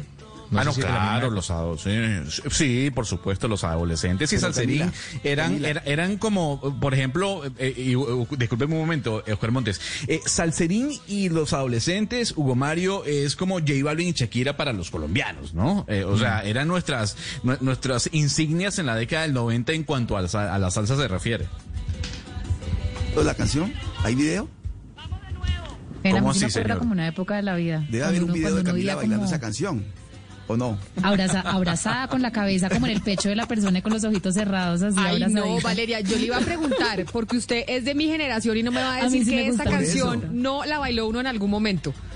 No. Es más, tengo un playlist en mi Spotify que tiene todas estas canciones así tipo me gustas de Miki Tiber, Tavera, ¿se Pero- acuerdan? pero hay Como posibilidad de que aparezca lo un video. era ¿Hay posibilidad de que aparezca un video de Camila bailando esa canción? ¿O Sabe que no creo porque en esa época, en esa época, eh, Oscar, los celulares no tenían cámara. En esa época era el Nokia, la panela que teníamos todos, ¿se acuerda? Que Nokia sí, cuando sí. sacó realmente el, el- el avance era cuando usted ya tenía el Nokia con la pila plana. Porque en principio el Nokia tenía como la pila barriguita, ¿se acuerda? Uy, no. Camila, Una pero ya- habían cámaras video 8 y uno, y uno No, almacenaba pero- todas las imágenes en, en- en VHS, por Dios. Pero no me esa- diga que usted pero no tiene en su esa- pero eso casa es como de la época, de ¿ustedes se acuerdan de esos VHS. grupos, de ese grupo como Rapsodia y como Los Fantasmas del Caribe, que era como Claro. Muchacha Triste y Nuestro Amor Será, todas esas son buenísimas. Esa es Pero nuestra época de además- Miniteca. Pero además es que esas, esa- esas cámaras, eh, Hugo Mario, esa no era cámara que tuviera uno, eso era típica cámara del papá. El papá de uno era el que tenía esa cámara y le fascinaba grabar a todo el mundo. O sea que seguramente Grababa no, mi papá grababa todo, absolutamente. Y de hecho, o- o, Gonzalo, usted se dio cuenta que también eh, los Chicago Bulls grababan todo en una cámara de esas, porque básicamente el documental cuando el documental no, sino la serie documental de Netflix sobre los Chicago Bulls y sobre Michael Jordan, la, la mayoría de insumos eh, son esos videos que grababan con esa cámara que dice Hugo Mario.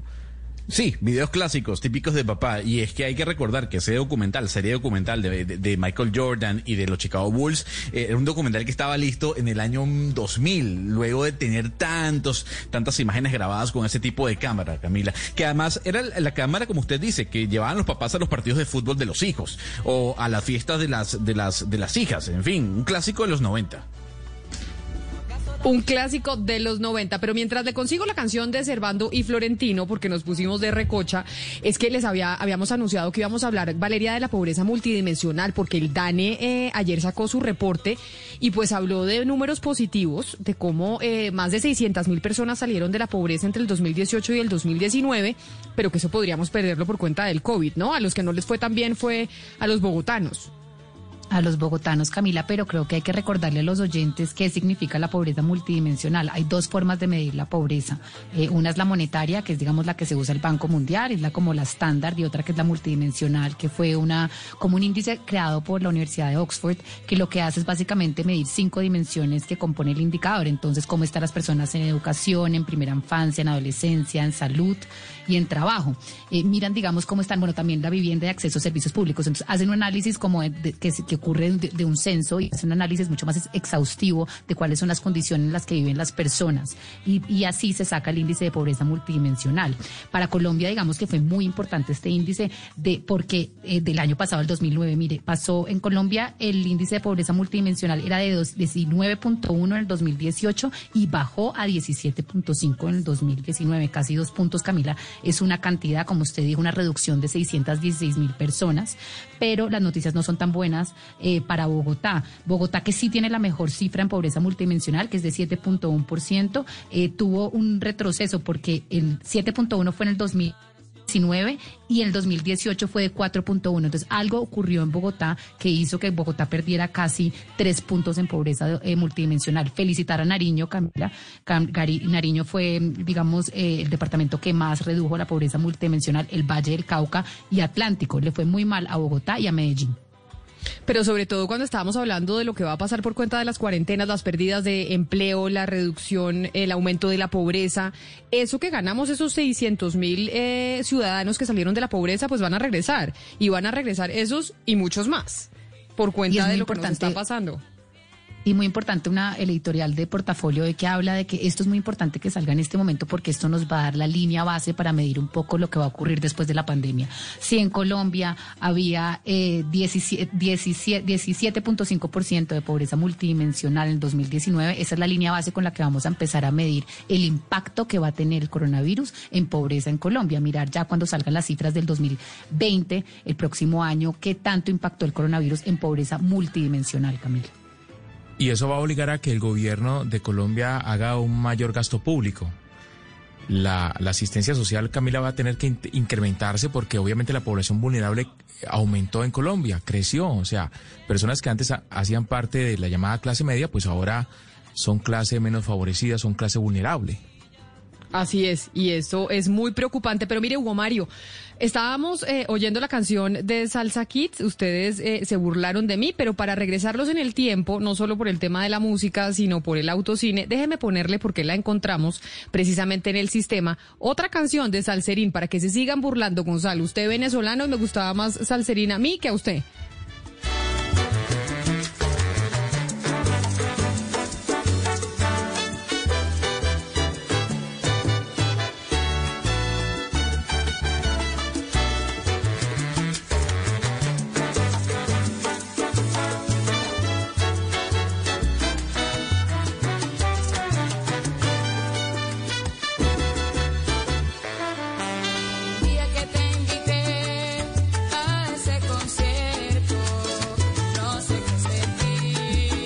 Yo le quiero contar, Gonzalo, que ellos tenían serie, ¿no? Se llamaba Entre tú y yo.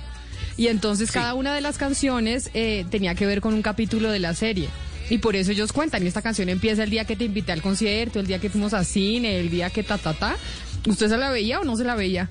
Sí, obviamente, Camila. Yo debo primero eh, dejar claro lo siguiente. Yo lo que dije fue, salí en representación de Venezuela porque dije que Salserín era mucho mejor que Salsa Kids.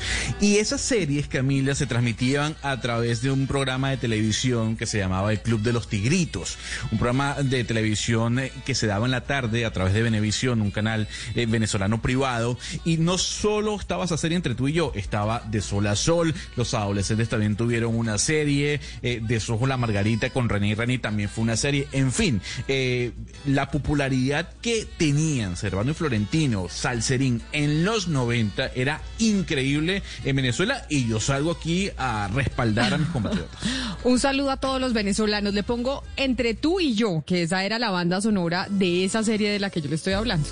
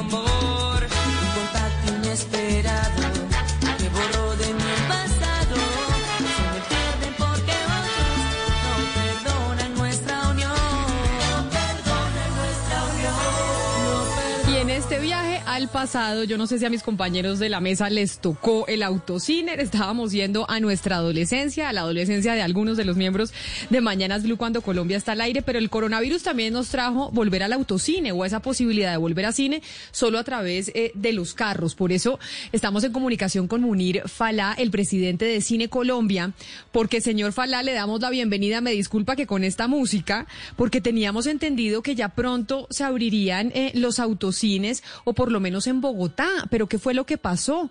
Porque todavía no se ha dado luz verde al autocine en la capital. Eh, Camila, muy buenos días y muchas gracias por esta oportunidad de conversar con usted. A ver, no, muy sencillo. Nosotros, la verdad, Camila, eh, nosotros no hicimos el autocine por un tema económico. Eh, lo hicimos primordialmente por generar empleo. Nosotros tenemos cerca de 1.500 personas en sus casas, eh, a los quienes obviamente les estamos reconociendo el 50%, digamos, de su salario. Pero queremos seguir generando empleo en esta situación y esa es la razón por la cual hemos eh, sacado tres negocios, digamos, para poder generar empleo. En este momento tenemos 150 personas trabajando con los eh, negocios que se lograron abrir eh, durante la pandemia. Entonces, repito, en el autocine queríamos era generar empleo y poder ofrecer entretenimiento sano para todos los bogotanos. Un entretenimiento que creemos, digamos, que era el de menos riesgo en esta situación que estamos viviendo. Oiga, doctor Munir, lo saludo desde Cali, en donde mucha gente estaba ansiosa y esperando la posibilidad de la reapertura del autocine de Piedra Grande, que está ubicado en la Vieja Mundial. Ahí está todavía el lote y creo que existe incluso la pantalla. O sea, ¿esa posibilidad por ahora está descartada? No, no, no, por el contrario, ya iniciamos. Estábamos esperando abrir Bogotá, pero pues en, la- en vista de que por las circunstancias se ha demorado, ya iniciamos el montaje del autocine de Cali eh, y esperamos pues próximamente también poderlo inaugurar. Sí, en Medellín, eh, más, más exactamente en Sabaneta, ya está autorizado un eh, autocine de final, pero yo le quiero preguntar, señor Fala, porque es que pues Medellín no somos, nosotros somos la casa, somos la cuna de Cine Colombia. Entonces, ¿cuándo vamos a poder tener? Sí, claro, en la casita primero. Entonces, esto más que una pregunta es un reclamo. Medellín quiere mucho a Cine Colombia porque es su cuna. ¿Cuándo vamos a poder tener el autocine de Cine Colombia acá en la casa? Sí, es verdad. Cine Colombia fue fundada en Medellín en el año 1927. A ver, eh, nosotros tenemos pensado, eh, fuera del autocine de Unicentro Bogotá, queremos hacer otro en Bogotá, uno en Medellín y uno en Cali. Eh, el que más avanzado está, pues obviamente el de Bogotá, que ya está listo, uno de ellos. Eh, el segundo va a ser el de Unicentro Cali, que ya tenemos clarísimo dónde lo vamos a hacer, en el autocine anterior. Y, y falta pues el de Medellín, que estamos en los detalles para definir dónde lo hacemos para poder tener en las tres ciudades principales de Colombia. Pero, señor Fala, ¿cuál es la razón para que todavía no se pueda abrir el de Bogotá? ¿Cuáles son las explicaciones que ha dado la administración eh, local para decir que todavía no se puede abrir el autocine? Si finalmente ahí no hay contacto humano, sino que uno entra en su carro a ver la película. Eh, Sí, pero en este en estos momentos yo entiendo las circunstancias porque pues estamos en dos semanas pico que va a tener eh, inclusive en muchas ciudades de- del mundo, eh, particularmente Bogotá. Lo que lo que ha sucedido es que las las secretarías, digamos, del distrito no tienen claro eh, si pueden o no pueden autorizar el protocolo o el, eh, el piloto para el autocine. Eh, sostienen que eso depende del Ministerio de Salud. Y nosotros hace rato radicamos el protocolo en el Ministerio de, de Salud, pero tampoco se pronuncia. Entonces, la verdad, no sabemos en este momento eh, qué es lo que se requiere. Y lo que nosotros queremos en Cine Colombia es tener todo listo, no más. No queremos abrirlo en este momento por obvias razones, pero sí que toda la documentación esté aprobada, esté lista para que cuando llegue el momento oportuno lo podamos hacer. Eso es todo lo que estamos buscando. Pero entonces ahora yo le pregunto sobre los protocolos y ya lo despido, señor Fala. Y es, cuando vayamos a ir en. Bogotá al autocine de Unicentro, entonces uno entra con su carro y va a poder pedir crispetas, va a poder pedir la confitería y se la van a llevar al carro o cómo va a funcionar o simplemente usted entra, Pues, a paga ver, la boleta creo- y Sí, ya. yo creo que protocolos más seguros que lo que vamos a tener en el autocine, en esta situación que está viviendo el mundo, difícilmente se van a tener. Primero que todo, cada carro está a dos metros con 50 de distancia entre el otro carro, lateralmente hablando. Eh, segundo, la boletería, no vamos a, recibir efectivo. La boleta se va, a poder comprar solamente por la plataforma de Cine Colombia, de ninguna otra manera. Igualmente los alimentos se van a poder solicitar solamente a través de la plataforma de Cine Colombia. En el ingreso, todo es automático, no se requiere ninguna interacción con absolutamente ningún empleado de Cine Colombia. Eh, las personas no pueden bajarse del carro, exceptuando si tienen alguna necesidad, y va a haber un camino eh, donde se orienta la gente directamente a los baños del centro comercial, eh, cumpliendo nuevamente todos los protocolos para poder ingresar al centro comercial. Solamente re- re- regresa a su carro y cuando termina la película, pues la familia regresa eh, a, a a, su, a su vivienda. O sea que es muy sencillo realmente el protocolo eh, y creemos pues que es el de menos contagio que pueda existir en, en cualquier sector. Quienes, quienes fuimos en el pasado a un autocine, ingresábamos, parqueábamos el vehículo frente a la pantalla, pero teníamos que sintonizar una frecuencia en el radio para escuchar el audio de la película. ¿Eso va a seguir siendo igual? sigue siendo igual, inclusive antes eran los parlantes que se colgaban al, al, eh, al, vidrio del, del carro. Ni siquiera ese contacto va a existir porque aquí la, el Ministerio de la Tecnología y la Información ya nos aprobó la frecuencia y ya está funcionando inclusive porque ya lo probamos y la gente sintoniza el sonido de la película en su radio. Así es.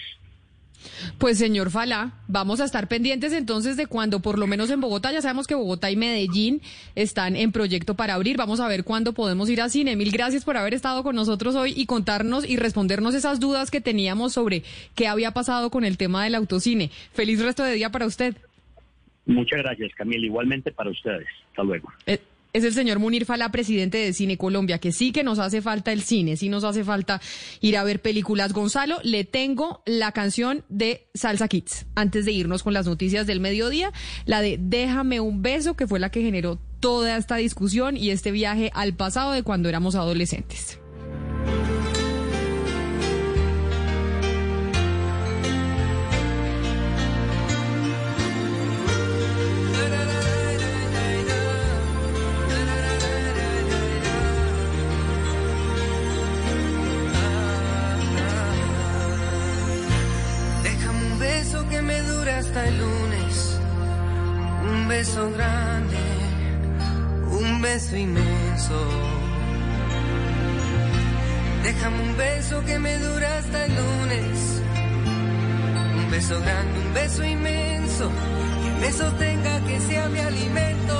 Pues Camila, sin duda alguna, muchos oyentes agradeciéndole ese viaje al pasado y yo me incluyo No me también va- como mire, oyente. Gonzalo, no me va a decir que no le gusta esta canción, porque eso sí no puede ser.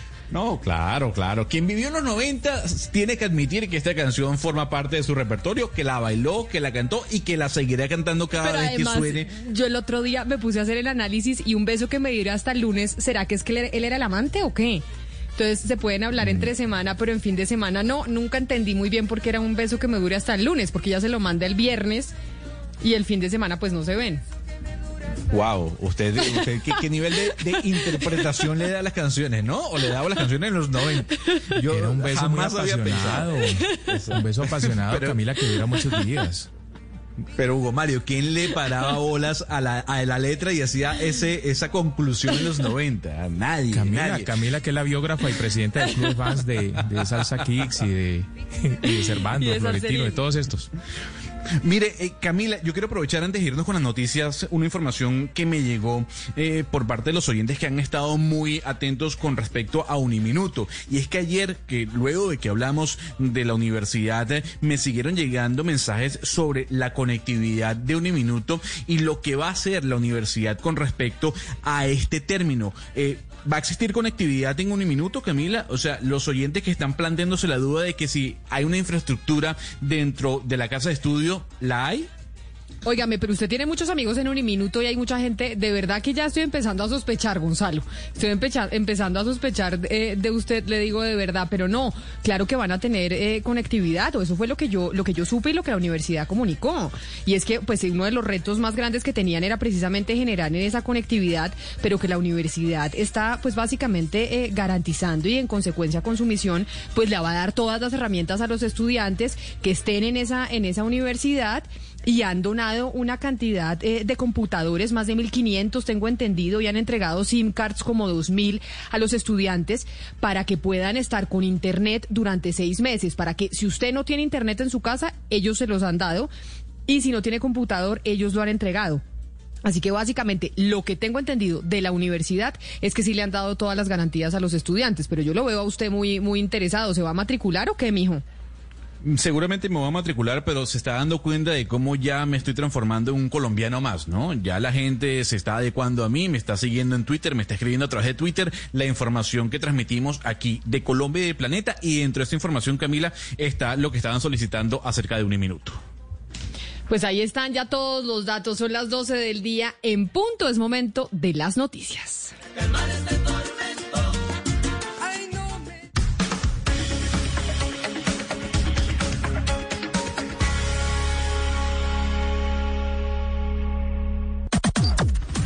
Las noticias del mediodía en Mañanas Blue.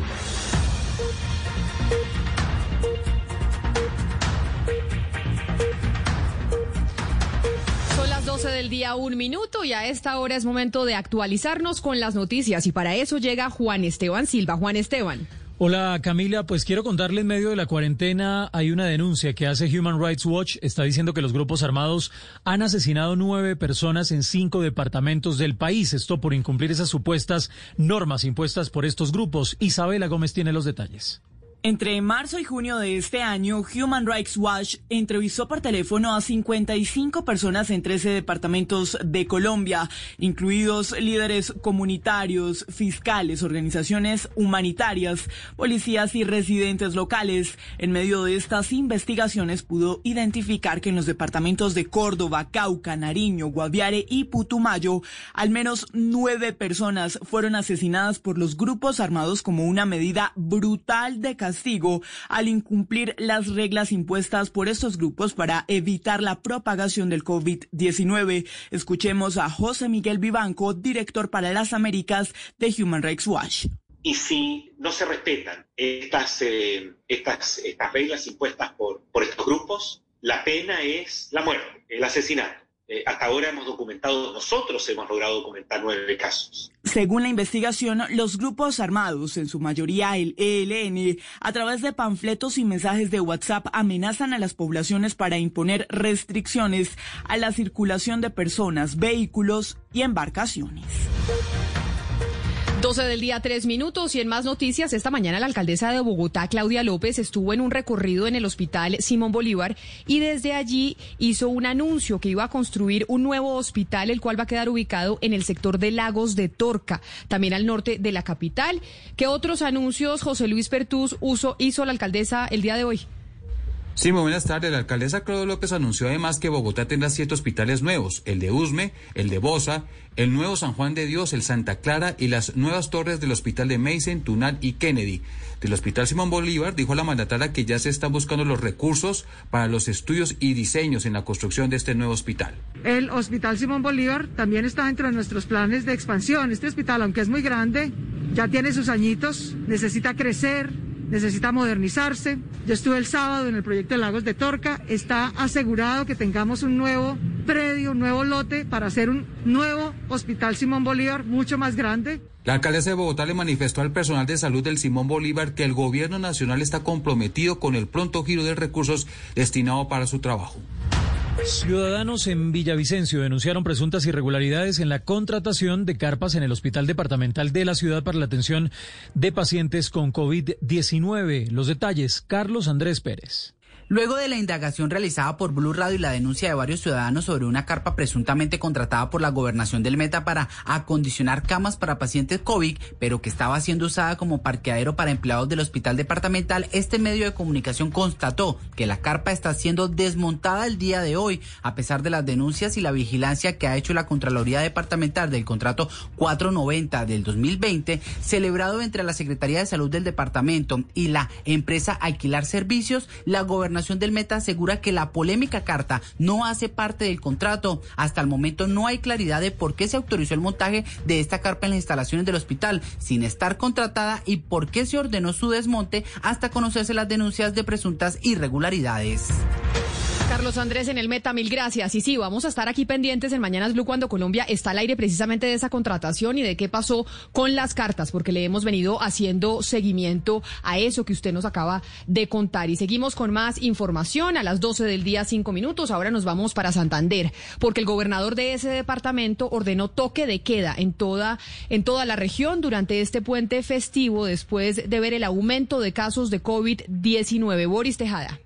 Por el aumento de casos de COVID-19 en el último mes en el departamento de Santander, el gobernador Mauricio Aguilar acaba de tomar la decisión de decretar toque de queda para todo el fin de semana, iniciando el sábado a las 8 de la noche y terminando a las 5 de la mañana del martes. Además, agregó que las actividades deportivas estarán suspendidas durante sábado, domingo y lunes.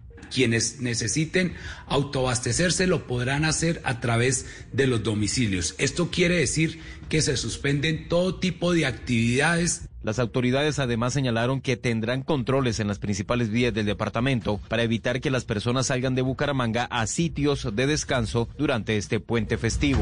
12, 6 minutos, mucha atención porque a 41 se eleva el número de mujeres asesinadas en el departamento de Cauca. El más reciente caso ocurrió en las últimas horas en el municipio de Cajibío. Freddy Calvache. Se trata de María Victoria Valencia, de 47 años de edad, asesinada a bala por desconocidos que llegaron hasta la vereda San Antonio del municipio de Cajibío. La secretaria de la Mujer del departamento dijo que de las 41 víctimas, 7 son menores de edad. De estos asesinatos de mujeres eh, tenemos que mm, solamente hasta el momento cuatro han sido tipificados como feminicidios. Esperamos pues que las autoridades, especialmente la Administración de Justicia, sea más contundente y que se investiguen estos actos de violencia contra las mujeres que a todos los caucanos y a todas nos tienen muy preocupados. La funcionaria indicó que se adelantan campañas por parte de la gobernación del departamento para evitar que más mujeres sean víctimas de la violencia intrafamiliar. Y a las 12 del día, 7 minutos, la noticia está en la Procuraduría General de la Nación porque le abrió investigación preliminar a funcionarios de la empresa generadora y comercializadora de energía del Caribe por unas presuntas irregularidades en un contrato en el cual estaría participando una empresa que estaría inhabilitada, Silvia Charri.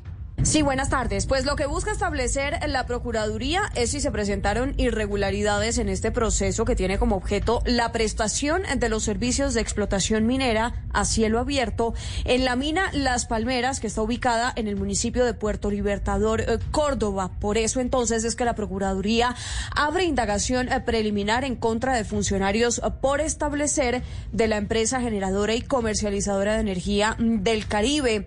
Además, el Ministerio Público le solicitó al vicepresidente administrativo Eric Widekin suspender este proceso por considerar que habría un posible desconocimiento a los principios de igualdad y selección objetiva en la contratación estatal. Lo que dice la Procuraduría es que la empresa generadora y comercializadora de energía no se ha pronunciado sobre la participación de Omicron del Llano SAS, que hace parte del consorcio minero San Jorge, que tiene más posibilidades eh, de ganar el contrato, empresa que se encuentra sancionada actualmente. Silvia, gracias. En medio de la crisis por el coronavirus, las universidades del país están intentando frenar la deserción estudiantil, brindando descuentos entre el 10 y el 30% en el valor de las matrículas. En este momento, más de 14 instituciones de educación superior en Bogotá están ofreciendo programas entre los 3 y los 5 millones de pesos por semestre. Rubén Ocampo.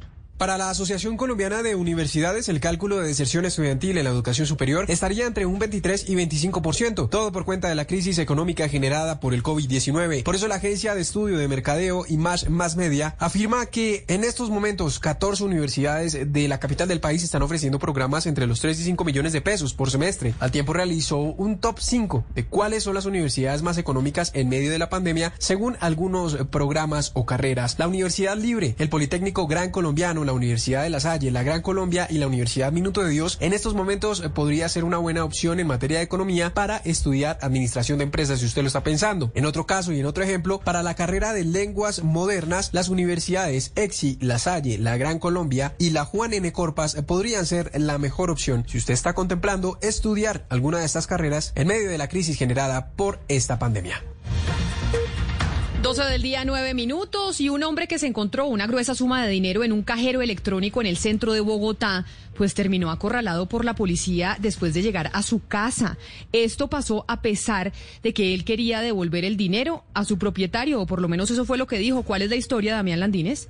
Y este caso se ha viralizado en redes sociales porque en video quedó registrado como el hombre que encontró el dinero en un cajero electrónico en el centro de Bogotá le explica al nutrido grupo de policías que ingresó a su conjunto residencial que lo quería devolver al propietario el efectivo, pero no a los uniformados que le exigían la entrega de la gruesa suma. una multa al portero que protegió mis derechos. Esto es propiedad privada y ustedes están violando la propiedad privada.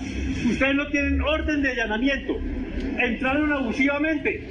Correcto, ustedes no deberían estar ahí. De hecho, el protagonista del video aseguró que los policías intimidaron al vigilante del conjunto con imponerle un comparendo si no los dejaba ingresar. Esto es propiedad privada y ustedes están violando la propiedad privada.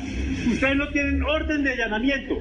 Entraron abusivamente. Sin embargo, desde la policía explicaron que el dinero hallado en el cajero electrónico en descuido fue abandonado por funcionarios de la empresa que suministra efectivo a estos dispositivos y ahora el ciudadano que tuvo el acto de honradez podría terminar denunciado por la compañía dueña del dinero. Damián, gracias. Fue declarada la alerta roja sanitaria en Pitalito Huila por ocupación del 100% de las camas de unidades de cuidados intensivos. En este municipio se han notificado 24 casos positivos ya de coronavirus, de los cuales 5 están activos. Silvia Lorena Artunduaga. La declaratoria de alerta roja se da tras alcanzar el 100% de la ocupación de las camas de la unidad de cuidados intensivos de Pitalito. El alcalde de la localidad, Edgar Muñoz, manifestó su preocupación porque de las 10 camas de UCI con las que cuenta este municipio, todas están ocupadas por pacientes con otras patologías diferentes al coronavirus. Además, señaló que la localidad actualmente se encuentra en brote de dengue. El Hospital Departamental de Pitalito no tienen camas de las unidades de cuidados intensivos para responder a la grave afectación y la amenaza que tiene el contagio del coronavirus. Por esa razón hemos decretado la alerta roja, pero tenemos que trabajar urgentemente para ampliar nuestra capacidad, nuestra infraestructura. Asimismo, indicó que aunque Pitalito fue declarado como un municipio de baja afectación por COVID, no habrá reapertura de iglesias ni restaurantes. Y a las 12 del día, 12 minutos, nos vamos para Cali porque las autoridades de salud de esa ciudad iniciaron la evaluación de pacientes de las unidades de cuidados intensivos que mejoran y que no requieren estar conectados a equipos de respiración artificial y son trasladados a unidades de cuidados intermedios. Fabric Cruz. Ya está en marcha esta estrategia de desescalonamiento de unidades de cuidados intensivos en la ciudad que arroja ya positivos resultados. 30 pacientes fueron trasladados a cuidados intermedios gracias a esta metodología que le permite a las autoridades tener mayor control sobre la ocupación de camas UCI. Millerlandi Torres, secretaria de Salud del municipio. Es decir, personas que ya no requieran intubación, que ya no requieran un ventilador y que están en cuidados intensivos y ya solamente necesitan un manejo de oxígeno u otro tipo de manejo eh, que no requiera una atención especializada puede ser mm, derivado a una mediana complejidad o inclusive hasta una baja complejidad. Ese desescalonamiento lo estamos eh, manejando a través del CRUE municipal. La ocupación de UCIs en la ciudad hoy está en un 87%. La funcionaria confirmó además que se habilitaron más camas de UCI gracias a la entrega de 96 respiradores por parte del gobierno nacional el pasado fin de semana. Habitantes de un sector en el sur de Barranquilla denuncian fuertes olores y constantes emisiones de humo que emanan del horno crematorio de un cementerio. Además de incrementar los niveles de contaminación, denuncian que ya inician a ingerir cantidades de material particulado. Esto en medio de la emergencia. Daniela Mora. Para atender la alta demanda de fallecidos a causa del COVID-19, los hornos crematorios en Barranquilla se mantienen encendidos durante las 24 horas del día, lo que ya ha comenzado a generar afectaciones en algunas comunidades. Habitantes del barrio Chiquinquirá, en el sur de la ciudad, cansados por los fuertes olores y el humo que emana del horno crematorio del Cementerio Universal, reunieron firmas e interpusieron una denuncia ante la alcaldía distrital para que a través de las dependencias de salud y medio ambiente se tomen cartas en el asunto. El caso fue expuesto por Mario Cano, uno de los afectados. Se ha empezado a sentir un humo que es diferente, una cuestión que se siente aquí en la garganta y el material particulado. Uno encuentra cenizas en la, en la terraza de la casa. A mediados de mayo, en una investigación contra este mismo cementerio, el establecimiento público ambiental Barranquilla Verde logró establecer que el daño en sus hornos crematorios obedecía a la avería en uno de sus ventiladores. Los habitantes de esta comunidad piden una nueva intervención por parte de las autoridades. La noticia internacional. Y la, y la, noticia internacional tiene que ver con la Cancillería de China porque dijo el día de hoy que ningún país puede interferir en asuntos internos del gigante asiático. Esto tras la decisión de Estados Unidos de ponerle fin al estatus especial de Hong Kong. China dijo que el gobierno de Trump tendrá eh, una respuesta firme y contundente ante esta provocación. Hay que recordar que Estados Unidos puso fin el día de ayer a los acuerdos comerciales y militares, así como los acuerdos de extradición con Hong Kong. La noticia deportiva. La noticia deportiva llega desde Francia, donde Lens anunció que el exportero de Millonarios, el venezolano Wilker Fariñez, dio positivo por COVID-19 en su prueba PCR que se hizo al llegar a su nuevo club. El venezolano es asintomático y estará aislado en esta región de Francia. Fariñez viajó desde Bogotá el viernes por la noche en un vuelo humanitario que salió hacia París. A propósito de Millonarios, hoy ha regresado a entrenamientos en su sede deportiva en el sector de Arrayanes, en el norte de Bogotá.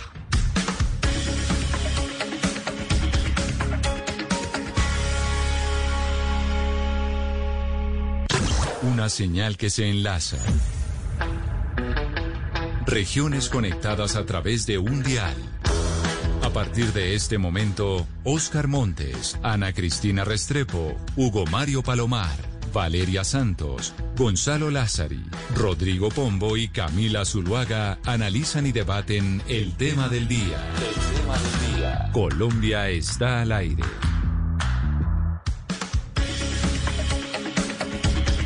dos. 12 del día 16 minutos y nos adentramos precisamente en nuestro tema principal. Y hoy quisimos eh, hablar de Alex Saab y queremos darles una explicación a ustedes, a los oyentes, para que entiendan quién es este señor, cuál es su historia y por qué se habla de que puede estar poniendo en jaque al gobierno de Nicolás Maduro en Venezuela. Porque oímos hablar de que Baltasar Garzón, el abogado y ex juez español, asumió su defensa. Eso se conoció eh, esta semana, pero también se supo que Cabo Verde, el gobierno eh, de Cabo Verde dio la autorización para que fuera extraditado. Toca esperar qué dice la justicia. Así que hoy les tenemos una explicación para que ustedes puedan entender específicamente de qué se trata este caso de Alex Saab. Y yo creo, Oscar Montes, en Barranquilla, que tenemos que empezar por su ciudad, por los orígenes. ¿Quién es el señor Alex Saab? Así es, Camila. Mire, Alex Saab Morán es un empresario barranquillero de 48 años, hijo de un inmigrante sirio-libanés, quien comenzó su carrera en los negocios como un comerciante corriente vendiendo camisetas y ropa y otros artículos. Con esto logró un éxito parcial, pero después perdió mucho dinero Camila y ello le impidió convertirse en el gran millonario que siempre quiso ser. Pero Oscar, ¿y entonces cómo se vuelve Alex Saab este gran millonario? Porque este gran millonario porque hablamos de incautación de una cantidad de bienes en Barranquilla por millones eh, de dólares. ¿De dónde sacó toda la plata el señor Saab?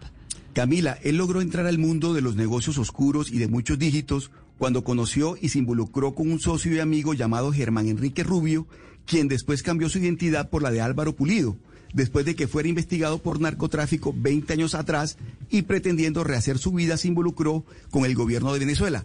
Ahí es cuando él se convierte en un amigo del gobierno venezolano, Camila. Pero además, Oscar, es que de acuerdo con investigaciones eh, de Gerardo Reyes, el director de la unidad de investigación de Univisión, quien introduce a Álvaro Pulido y a Alex Saab, es la dirigente del eh, a la dirigencia del chavismo, es la ex senadora Piedad Córdoba hay una amistad, o por lo menos la hubo, entre Alex Saab y Piedad eh, Córdoba, al punto de que ella pasaba algunos días de vacaciones en la mansión que alquiló Saab en París y salía de compras con su esposa. Eh, pero más allá de eso, eh, yo creo que Piedad Córdoba fue fundamental para que Alex Saab lograra recuperar unos fondos que el presidente Chávez había congelado eh, de el famoso sistema cambiario Cadiri, eh, bajo la sospecha de que muchos colombianos estaban haciendo exportaciones ficticias para ganar el dólar fuerte, la divisa fuerte con la que pagaba Cadiri las importaciones a Venezuela. Ahí estábamos escuchando precisamente, Valeria, a Gerardo Reyes, quien habla de cómo quien introduce a Saab al gobierno venezolano es la ex senadora Piedad Córdoba. Y además esto ha salido en muchos medios de comunicación, la cercanía de la senadora Córdoba con Alex Saab. Pero nosotros quisimos comunicarnos directamente con ella para tener de primera mano la versión de la, de la ex senadora Córdoba y no caer en chismes, ni mucho menos, sino que ella sea la que diga específicamente cuál era su relación con el señor Saab y si realmente ella fue la que los presentó con el gobierno eh, de Hugo Chávez y escuche lo que ella dijo. Yo lo conocí hace como 15 años, eh, pues como un empresario en Barranquilla, en la campaña de Serpa, tal vez un poco más, pero realmente yo no tenía así pues como una relación cotidiana, ni cercana, ni cosas de Y con todo lo que ha salido, lo que yo estoy perpleja, pues son muchas las cosas, muchos los negocios, pues muchas cosas que realmente yo no tengo conocimiento, pues o sea, yo no salgo de la sombra. Pero, a ver, escuchando a la senadora Piedad Córdoba, hay algo que a mí no me queda claro y entonces es cuándo empieza la relación del señor Saab con el gobierno eh, venezolano, en qué momento hay esa, esa unión y esa relación tan, eh, tan estrecha. Eh, Ale Saab, Camila, da sus primeros pinitos exportando a Venezuela. Esas exportaciones se las pagaban con el sucre, que era una especie de moneda Bitcoin lanzada por Hugo Chávez en el año 2010. Sin embargo, la primera vez que tuvimos noticias de Saab la primera vez que lo vimos públicamente fue en una rueda de prensa en el 2011. Esa rueda de prensa, Ana Cristina, fue en el Palacio de Miraflores. De hecho, eh, Hugo Mario, tenemos el audio del momento en el cual aparecen sentados en una mesa la entonces canciller de Colombia, María Ángela Holguín, el expresidente, el que era entonces presidente Juan Manuel Santos, Hugo Chávez y Nicolás Maduro. Alex Hable Cuento es llamado por el presentador y pasa a firmar un convenio. Pero les propongo que escuchemos con atención ese audio. Por Colombia, Alex Saab, representante legal de Fondo Global de Construcciones. Por Venezuela, Ricardo Menéndez, ministro del Poder Popular de Industrias. Esta firma del convenio de alianza estratégica en el marco de la gran misión vivienda entre la Corporación de Industrias Intermedias de Venezuela, Corpivensa, ente adscrito al Ministerio del Poder Popular de Industrias de la República Bolivariana de Venezuela y el Fondo Global de Construcciones SACS de la República de Colombia para la constitución e instalación de KICS para la construcción de viviendas prefabricadas de polietileno.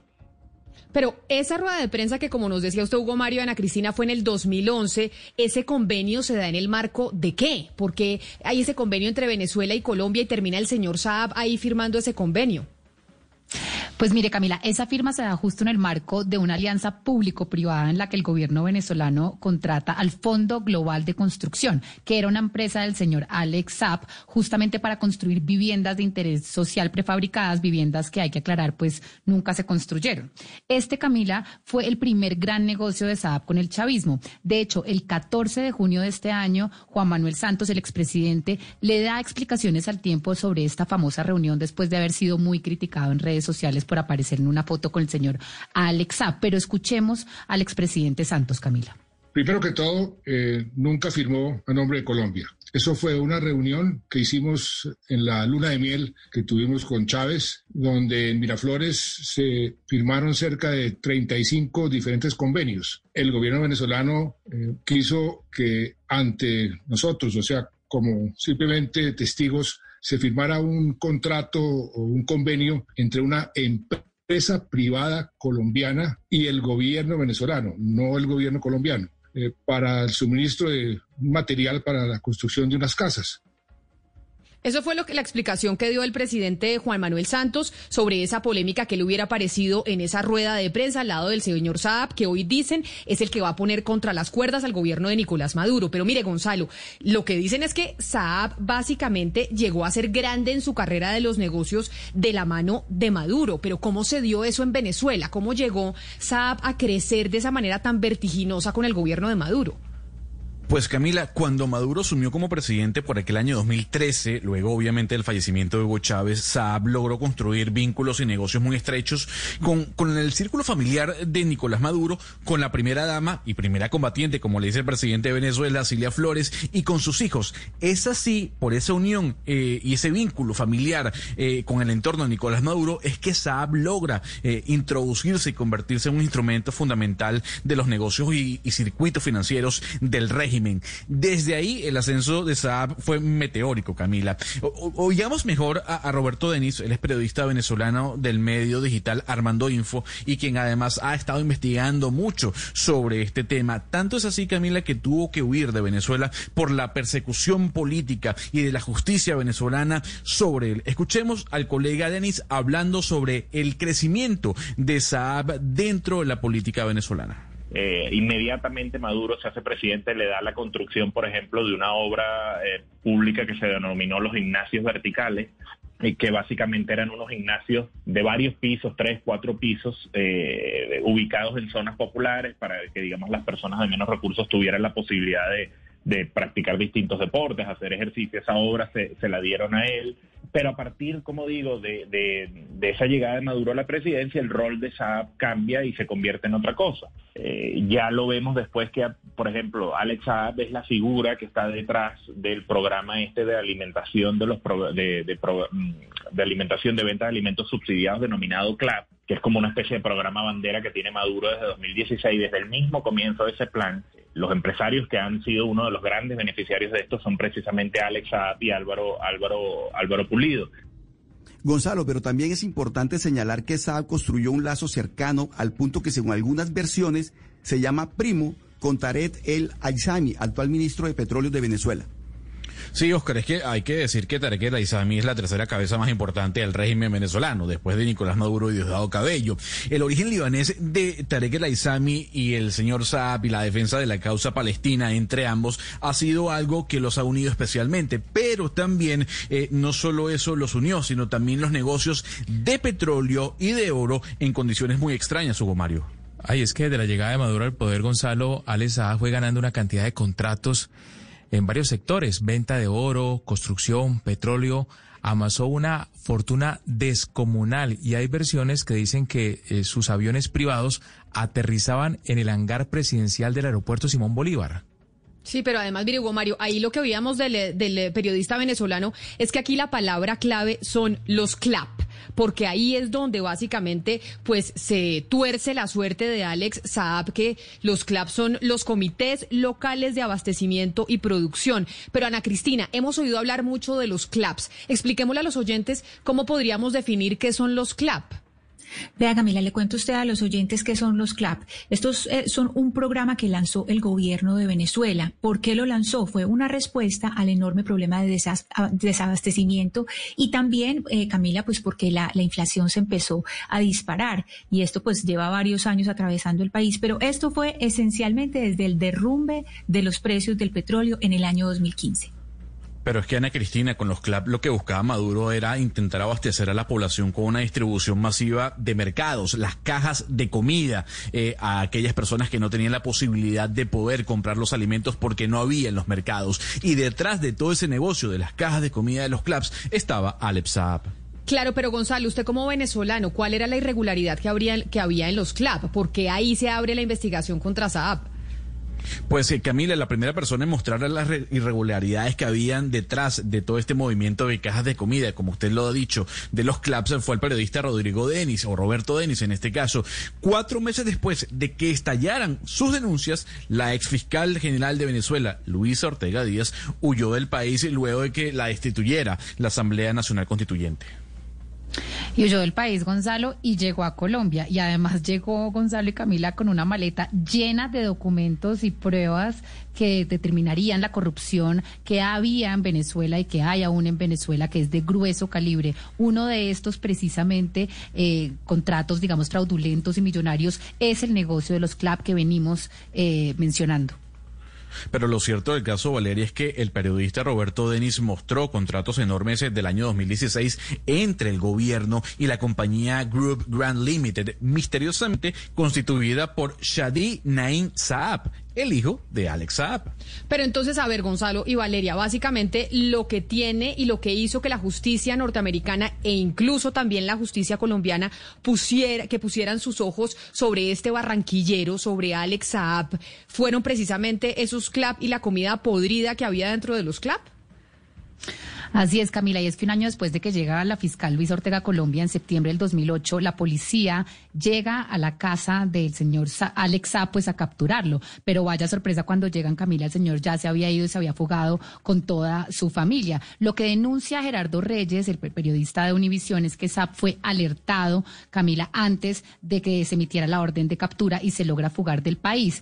Se supone, según, digamos, esta denuncia del señor Reyes, que el abogado de la Espriella ella fue el que le avisó a Saab que tenía esta orden de captura. El señor de la Espriella, que irónicamente ha sido un fuerte opositor del régimen de Maduro, pues fue apoderado durante varios años del empresario Saab. Jaime Belli, eh, Camila afirmó que Saab le había pagado 12 millones de dólares de honorarios a de la Espriella. El abogado acepta haber sido apoderado de Saab, pero niega, niega esta cifra revelada por Belli. Escuchemos al señor de la Espriella, Camila. Soy abogado penalista, los penalistas defendemos gente.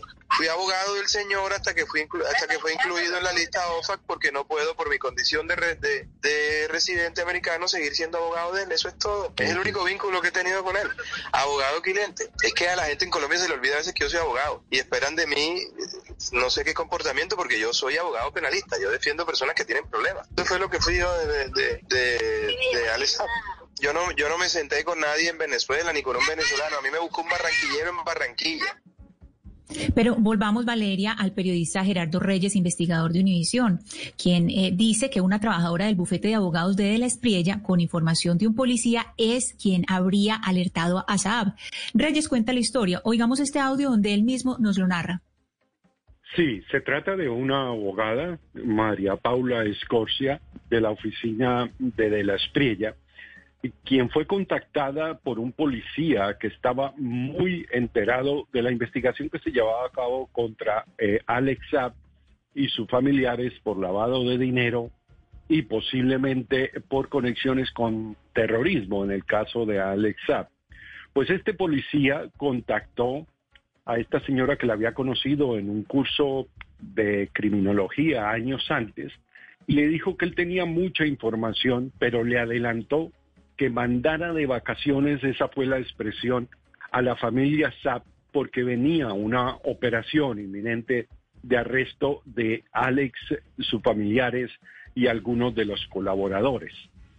Pero, pero mire, Valeria, ahí que estábamos escuchando al periodista Gerardo Reyes de Univisión, básicamente oímos a Belardo de la Espriella decir que él solo era abogado y que él conoció a Saab en Barranquilla y que a la gente se le olvida que Abelardo de la Espriella es un abogado. Sin embargo, esto que está diciendo Gerardo Reyes es que una abogada que trabaja con Abelardo de la Espriella básicamente hizo todo para alertar, para alertar a Saab y que Saab se fugara de Colombia. Pues sí, Camila, y es que esta denuncia pues de Univisión es muy grave porque al final pues esta abogada María Paula Escorcia eh, pues dice Univisión que fue digamos autorizada por su jefe Abelardo de la Espirella para darle un iPhone al policía que, que para que se comunicara con ella y supuestamente este es el policía que le anuncia que viene una orden de captura. El policía fue condenado por cohecho, Camila, no se ha condenado, digamos, a nadie de la oficina del doctor de la. Hay que recordar que para el cohecho pues se necesitan dos, ¿no? El que da y el que recibe. Pero bueno, finalmente el 26 de septiembre, Camila, cuando la abogada ya había recibido la información sobre la investigación confidencial, es que la abogada se va a donde la policía y dice, ay, tengo un policía que me está, eh, digamos, extorsionando. Entonces, pues aquí es donde está el meollo del asunto. Digamos, el, abogado de la Espriella tiene otra versión, pero escuchemos a Gerardo explicarnos esto mejor, Camila.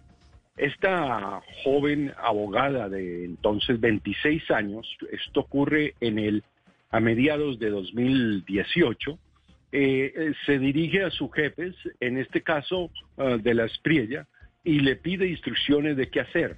De la Espriella o los directores de la oficina le dicen que le siga el juego, que le siga la corriente, exactamente la expresión, al policía, a lo cual ella pues eh, llama, continúa en contacto con el policía y se reúnen el 2 de septiembre en las oficinas de De la Espriella en Bogotá, eh, graban la, conversación y en esa conversación él le adelanta muchos detalles de eh, lo que estaba pasando dentro de la investigación y le reitera que viene una operación. La oficina de la Espriella, de la Espriella, en lugar de poner en conocimiento de las autoridades inmediatamente lo que estaba pasando, eh, continuaron en contacto con él, le regalaron un celular y continuaron recibiendo información. Esa es su versión, claro está, pero es que de llegar a comprobarse lo que acaba de decir Reyes sería muy grave, porque Camila, penalmente estaríamos hablando de obstrucción a la justicia. No, y es que por eso que usted menciona, Ana Cristina, es que nosotros quisimos que el propio abogado Abelardo de la Espriella nos diera su versión sobre este tema. A través del equipo de producción eh, de este programa lo contactamos y nos respondió muy molesto que Saab tiene nueve meses de no estar en Colombia y que no se puede volar quien no, quien no está en el país. Esa fue la respuesta que le dio Abelardo de la Espriella al equipo de producción que no nos quiso dar eh, otra versión. Pero entonces, ahora, ya que hicimos todo este recuento, que sabemos lo que ha pasado con el señor Saab, en este momento, ¿qué es lo que está pasando con el señor Saab, Oscar? ¿Cuál es el último capítulo de este barranquillero, de este compatriota suyo? Pues Camila, el último capítulo de la novela Saab que tenía circular roja de Interpol es su captura el pasado 12 de junio en Cabo Verde, una pequeña isla del noroccidente de África. Desde ese momento Saab se convierte en un botín judicial y político muy atractivo, Camila. Dar Oscar que a los dos días de esa detención, el gobierno de Venezuela, a través de, la cuenta de Twitter del canciller Jorge Arreaza, publica un documento en el que dice que Saab es un agente del gobierno venezolano y que tiene además estatus diplomático y pide que lo liberen. Incluso, eh, Camila, oyentes, miembros de la mesa, escuchemos al periodista de Cabo Verde, Moisés Sebore, quien nos contó una movida muy astuta de Venezuela en la isla una vez Saab fue detenido. No caso concreto da Venezuela, sabemos que esteve aqui o embaixador eh, eh, da Venezuela no Senegal.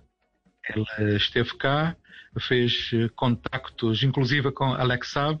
Ele esteve com ele durante uma hora na cadeia de São Vicente, na cadeia da Ribeirinha, como é conhecida, quando ele estava lá em São Vicente, teve um contacto uh, com ele e acreditamos também que manteve contactos uh, com uh, alguma autoridade aqui em Cabo Verde. Lo cierto, Camila Gonzalo, es que Estados Unidos pidió en extradición al señor Zapp. Los abogados de Zapp han interpuesto ya dos recursos de habeas corpus que ya fueron negados por el Tribunal Supremo de Cabo Verde. Y hay información que salió ayer en la prensa mundial, una información un poco confusa, que el gobierno de Cabo Verde ya habría aceptado extraditar al señor Zapp a Estados Unidos. Sin embargo, Valeria, hay que hacer un alto ahí. Hablamos con Marco Rocha, él es editor de Radio Televisado, un importante medio de comunicación en Cabo Verde, y según él, es falsa la información que ha salido sobre la extradición de los Estados Unidos. Este es el estado, para que lo escuchen muy bien, del caso de Saab desde Cabo Verde, según el periodista Marco Rocha. Esta es una información que no corresponde a la verdad, eh, pero el ministro de las Relaciones Exteriores ha dicho hoy que eh, Cabo Verde no ha recibido ninguna, eh, ningún pedido de extradición de Alex Saab. El gobierno tiene defendido siempre que eso es un asunto de la justicia y que está en manos de la justicia y que será la justicia caboverdiana a decidir sobre la extradición de Alex Saab y nunca el gobierno. Nosotros la única cosa que, que, sabemos eh, es que Alex Saab eh, fue transferido de la prisión de San Vicente para una prisión en la, isla del Sal. Eh, el gobierno tiene dicho que es fake news todo que hay dicho sobre el caso, que incluso hoy hay la noticia que el gobierno de, Venezuela ha contratado a Baltasar Garzón para intentar un, pedido para o para intentar un pedido sí eh, cerca de la, del, Tribunal Internacional de Haya para poder libertar a Alex Saab. Mas eso es una información que hoy el gobierno de Cabo Verde no ha confirmado. Bueno, pero mientras se define el futuro legal de Alex Saab, lo único importante y que queda claro acá es que este empresario barranquillero es una pieza clave que explicaría muchos movimientos y negocios oscuros del régimen venezolano. Alesa podría armar un terremoto si habla y entrega información a una corte norteamericana. Pues Hugo Mario, eso es lo que dice exactamente Roberto Denis, el periodista Armando Info, a quien ya hemos escuchado, quien además ha investigado a Alex Saab desde hace muchos años y que se encuentra en el exilio precisamente por esa investigación. Escuchemos qué tiene que decir con respecto a lo que usted, Hugo Mario, acaba de mencionar una posible declaración, una posible colaboración de Alex Saab si finalmente es extraditado a los Estados Unidos con las autoridades de ese país también va a comprometer a mucha gente eh, en, otras latitudes, eh, en Colombia. Eh, como decía, este señor es amigo personal desde hace muchos años de la ex senadora colombiana Piedad Córdoba. su abogado personal durante muchos años en Colombia fue, ha sido el señor Abelardo de la, de la Espriella. pero este señor Alex también, por ejemplo, hasta el año pasado tuvo un pasaporte diplomático de la isla de Antigua y Barbuda eh, que es justamente una de las, de, las jurisdicciones que más ha utilizado para mover el dinero de los negocios con el chavismo. Ese pasaporte fue dado por el primer ministro eh, de, la isla, que es un aliado incondicional del chavismo en foros internacionales, pero Alex Saab también ha sido la bisagra para los negocios con aliados del régimen como Irán, Turquía, pues ahí escuchando ese último audio a las 12 del día, 39 minutos, tratando de hacer ese recuento y explicarles a ustedes de qué se trata este caso de Alex Saab, de dónde sale este barranquillero, cómo llega esa relación con el gobierno de Venezuela. Después de haber hecho ese recuento, me parece importante que le demos eh, la bienvenida y saludemos eh, a la exfiscal Luisa Ortega, la exfiscal venezolana que está aquí en Colombia y quien, como lo mencionamos, eh, denunció el tema y dijo cuando llegó a Colombia que tenía mucha información y, y carpetas precisamente del caso de Saab con, eh, con Maduro. Exfiscal Ortega, bienvenida a Mañanas Blue. Gracias por estar con nosotros y por conectarse a esta hora para que podamos entender el caso Saab que tanto se ha mencionado en los últimos días en los medios de comunicación. Bienvenida. Gracias, muy buenas tardes, Camila, para ti y para quienes nos están escuchando. Exfiscal yo, yo quiero, lo, lo, primero que le quiero preguntar es sobre lo que decía mi compañero Hugo Mario, que lo cierto es que aquí, en el momento en que se extradite a Saab a los Estados Unidos, si eso se llega a dar, pues básicamente él va a poder dar a conocer muchos cabos sueltos y esto pondría en jaque, es lo que se ha mencionado, al gobierno de Venezuela. Y quiero preguntarle a usted directamente de sus propias palabras, ¿por qué? ¿Por qué Saab es tan importante? Nosotros hemos hecho un recuento de cómo llegaron a esa relación. Pero ¿por qué es tan importante y por qué el gobierno venezolano tiene tanto miedo de lo que pueda llegar a decir Saab? Sí, bueno, porque entre el... Eh, en Venezuela no hay gobierno, empiezo por aclararte. El régimen que impera en Venezuela eh, mm, es, eh, tiene muchos negocios y compromisos con Alex Saab. Entonces, eh, no solamente con el tema de los alimentos, eh, que fue uno de los eh, negocios de vieja data, sino los más recientes que tienen que ver con el oro, con el combustible. Eh, y además, Alex Saab se ha convertido en el operador financiero de Nicolás Maduro, de su esposa Silvia Flores y de los hijos de esta. Entonces, son contactos, cuentas, operaciones, eh, relaciones comerciales eh, que maneja Alexa, que serían muy importantes y para, para la comunidad internacional y muy delicados para Nicolás Maduro y su grupo familiar. Porque... Ortega, pero, pero ahí yo, yo, yo la voy a interrumpir en, en, ese punto. Pero eso se podrá llegar a saber porque también se ha hablado mucho de que tal vez Venezuela no va a dejar que Saab realmente vaya de Cabo Verde a los Estados Unidos, que está incluso Venezuela, se ha hablado de Rusia, eso lo dijo el expresidente Andrés Pastrana a través de sus redes sociales, que se está moviendo todo el mundo para que Saab no pueda ser trasladado de Cabo Verde a Estados Unidos. Usted que conoce bien al, a, Nicolás Maduro y sus y sus amigos. ¿Esto se va a lograr que, que Saab se vaya a Estados Unidos a hablar y contar todo lo que sabe? Mira, eh, claro, eh, indudablemente que Nicolás Maduro debe estar moviendo todas sus piezas, todo el dinero y todos los abogados necesarios para garantizar que Alex Saab no se vaya a Estados Unidos. Pero eso no depende nada más de él. Hay unas autoridades en Cabo Verde que es entiendo y no tengo por qué pensar de otra manera, son gente muy honorable y que eh, ellos hacen los procedimientos ajustados a la ley, ajustados al ordenamiento jurídico que priven ellos. Sin embargo, yo sí estoy segura de que Nicolás Maduro está haciendo todos los esfuerzos. Recientemente eh, enviaron a, contrataron a un muy famoso por, por un hecho eh, que ocurrió en la justicia internacional, que es ah, Baltasar Garzón, quien ahora se incorpora a la defensa de, de Alex. Pero yo quiero también informar que los procedimientos de extradición no son fáciles y, cada país tiene varias etapas para, para otorgar una extradición de una persona. Y en este caso, esto se ha tardado porque ha tenido que primero mm, la parte, mm, eh, conocer la parte que le toca al Ministerio Fiscal, al Ministerio Público, a la Fiscalía, después al, gobierno, y ahora va para el Poder Judicial, que es en, definitiva quien le corresponde decidir acerca de la extradición.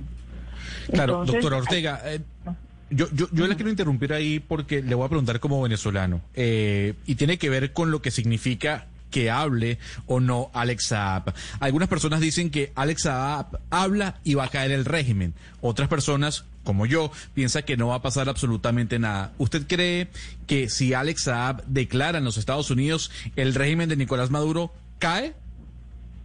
Yo no creo que vaya a caer por, por, ese, por esa circunstancia, pero indudablemente que va a ser un duro golpe que se le va a asestar a, a Nicolás Maduro y que se va a sumar a todas las acciones que se han venido haciendo y que hay que continuar haciendo para que él caiga.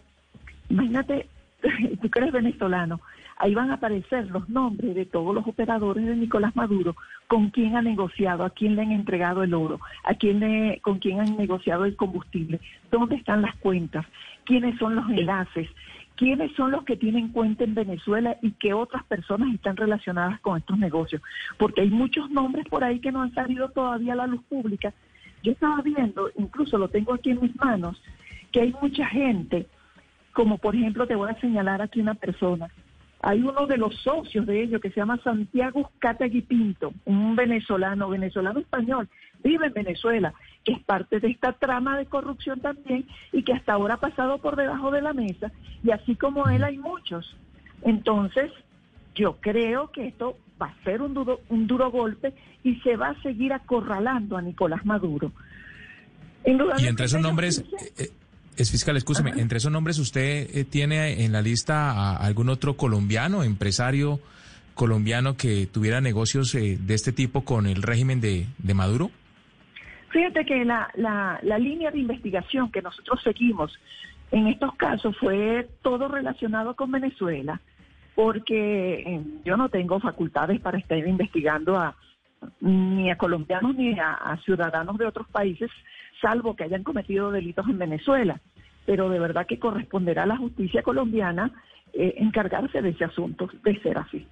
Sin, embargo, eh, exfiscal Luisa Ortega, ya usted está en Colombia. Yo sé que usted en ese momento como fiscal en Venezuela pues no podía investigar a colombianos ni mucho menos. Usted estaba concentrada en el tema de los venezolanos. Pero ahora que usted ya está en Colombia y conoce más a profundidad este caso, sabe cómo se mueven las cosas aquí. Hay una cosa muy extraña y que uno no entiende. Es como el señor Saab, quien termina de mejor amigo de Maduro, quien está investigado por cuenta de los clubs y demás, pues termina con un abogado como el señor Abelardo de la Espriella, que incluso hoy en día habla que puede ser, que quiere ser presidente, o a eso dicen sus seguidores a través de redes sociales, y que podría estar haciendo lobby para que el Centro Democrático eh, lo apoyara en una, en una presidencia. Es decir, ¿cómo puede ser que uno de los abogados más uribistas de este país terminara de abogado del mejor amigo de Maduro? ¿Usted qué sabe de eso?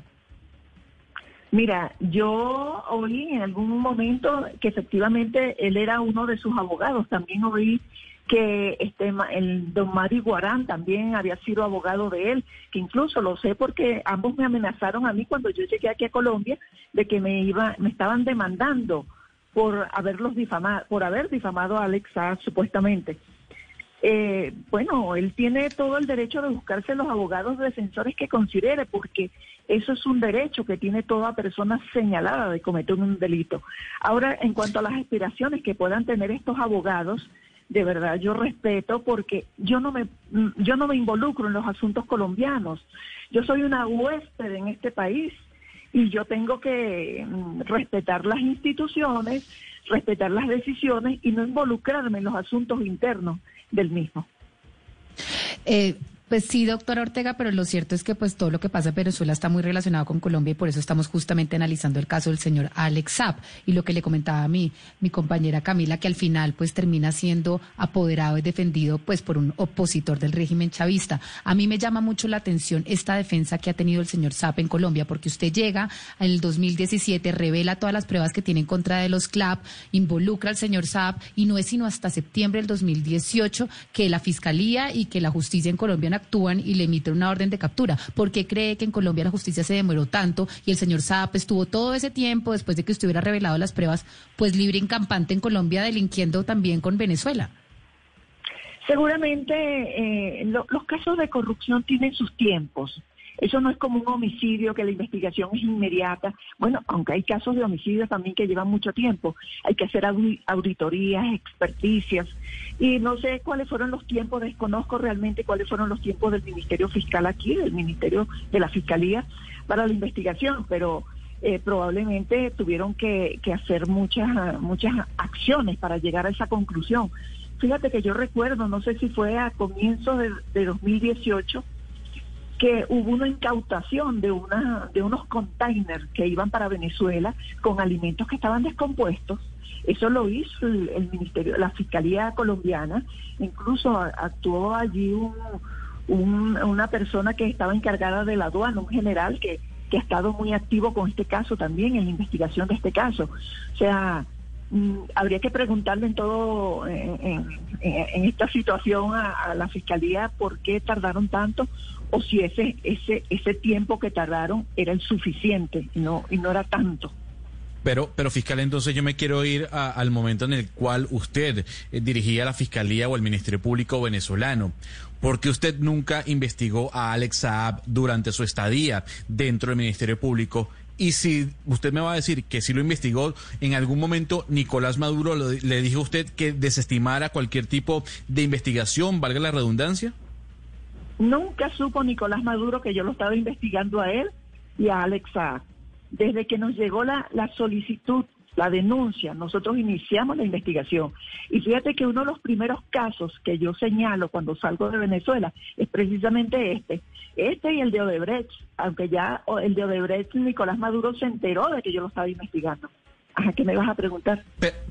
No, no, pero, ahí, ahí le pregunto, eh, fiscal, cuando usted sale de Venezuela muestra la denuncia, pero la pregunta es, dentro del momento en el cual usted dirigía el Ministerio Público, ¿por qué nunca se publicó la denuncia? ¿Por qué nunca se publicó la investigación que estaba eh, usted realizando, dirigiendo frente a Alex Saab en el año 2013, 14, 15? No, esta investigación la comenzamos en el 2016, porque los CLAP se inician en el 2016. El anuncio que hace Nicolás Maduro de comenzar a implementar los CLAP fue en el 2016. Con posterioridad a ese anuncio es que nosotros iniciamos la investigación. Respecto a decir, anunciar que yo estaba investigando los CLAP, si usted es venezolano debe recordar que todas las investigaciones que yo anuncié, que donde se comprometía la responsabilidad de ministros del gabinete de Nicolás Maduro, todas fueron obstaculizadas. Una de ellas es la de Jaime Eltrudi, que ahorita le congelaron en Suiza. Esa investigación la, hicimos nosotros y esa solicitud la, la hicimos nosotros. Y cuando pretendimos imputar a la familia de Jaime Eltrudi, tuvimos todos los obstáculos y no pudimos hacerlo. Igual pasó con Carlos Osorio, el ministro de Alimentación, igual pasó con Eugenia Sader, ministra de, la Salud. No pudimos avanzar en la investigación porque cometimos el, error de hacerlo público. Entonces, como Pero... Brecht, ajá, dígame. Pero, exfiscal, en este, en este momento usted dice, allá no pudimos avanzar porque cometimos el error de hacerlo público. Usted ya está aquí en Colombia hace un buen tiempo.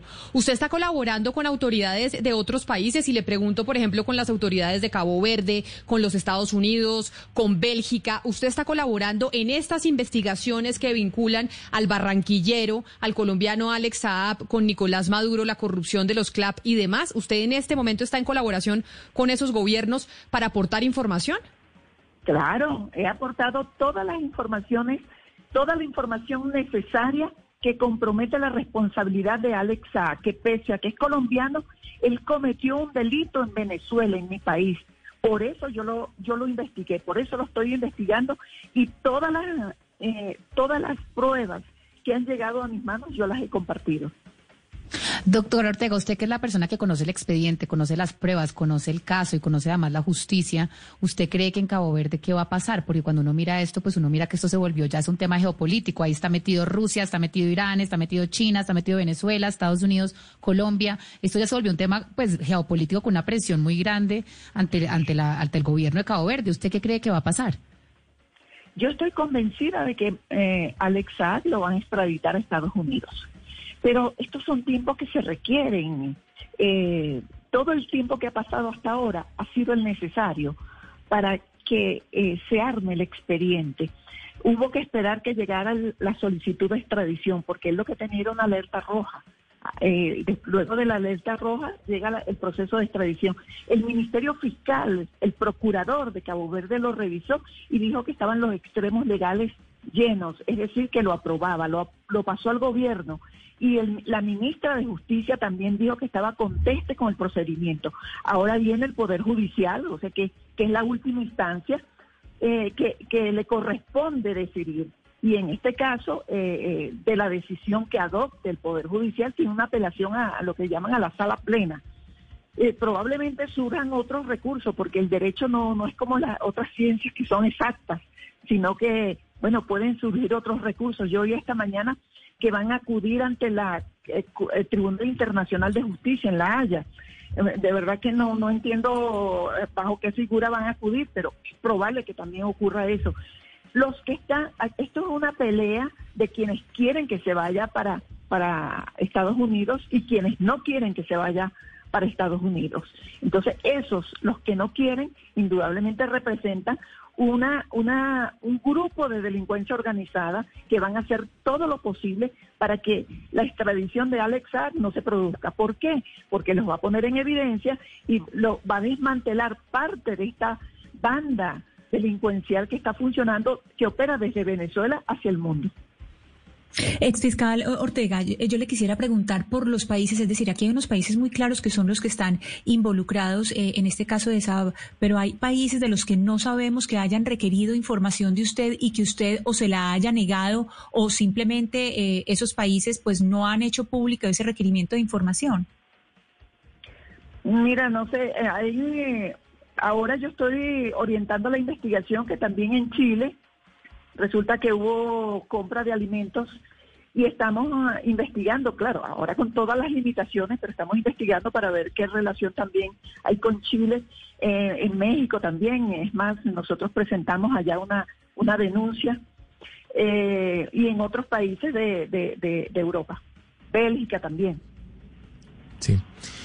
Eh, es, fiscal Ortega, tan grave como las relaciones y negocios oscuros entre el régimen de Maduro y el señor Alex son las acusaciones contra el gobierno venezolano eh, de parte de Estados Unidos por presuntos eh, nexos con grupos de narcotraficantes, con tráfico de estupefacientes que incluso involucran a la cúpula militar del, vecino país. ¿Usted hoy qué puede aportar a la justicia eh, americana sobre ese tráfico de drogas en el que estarían participando miembros del gobierno de Maduro y de la cúpula militar?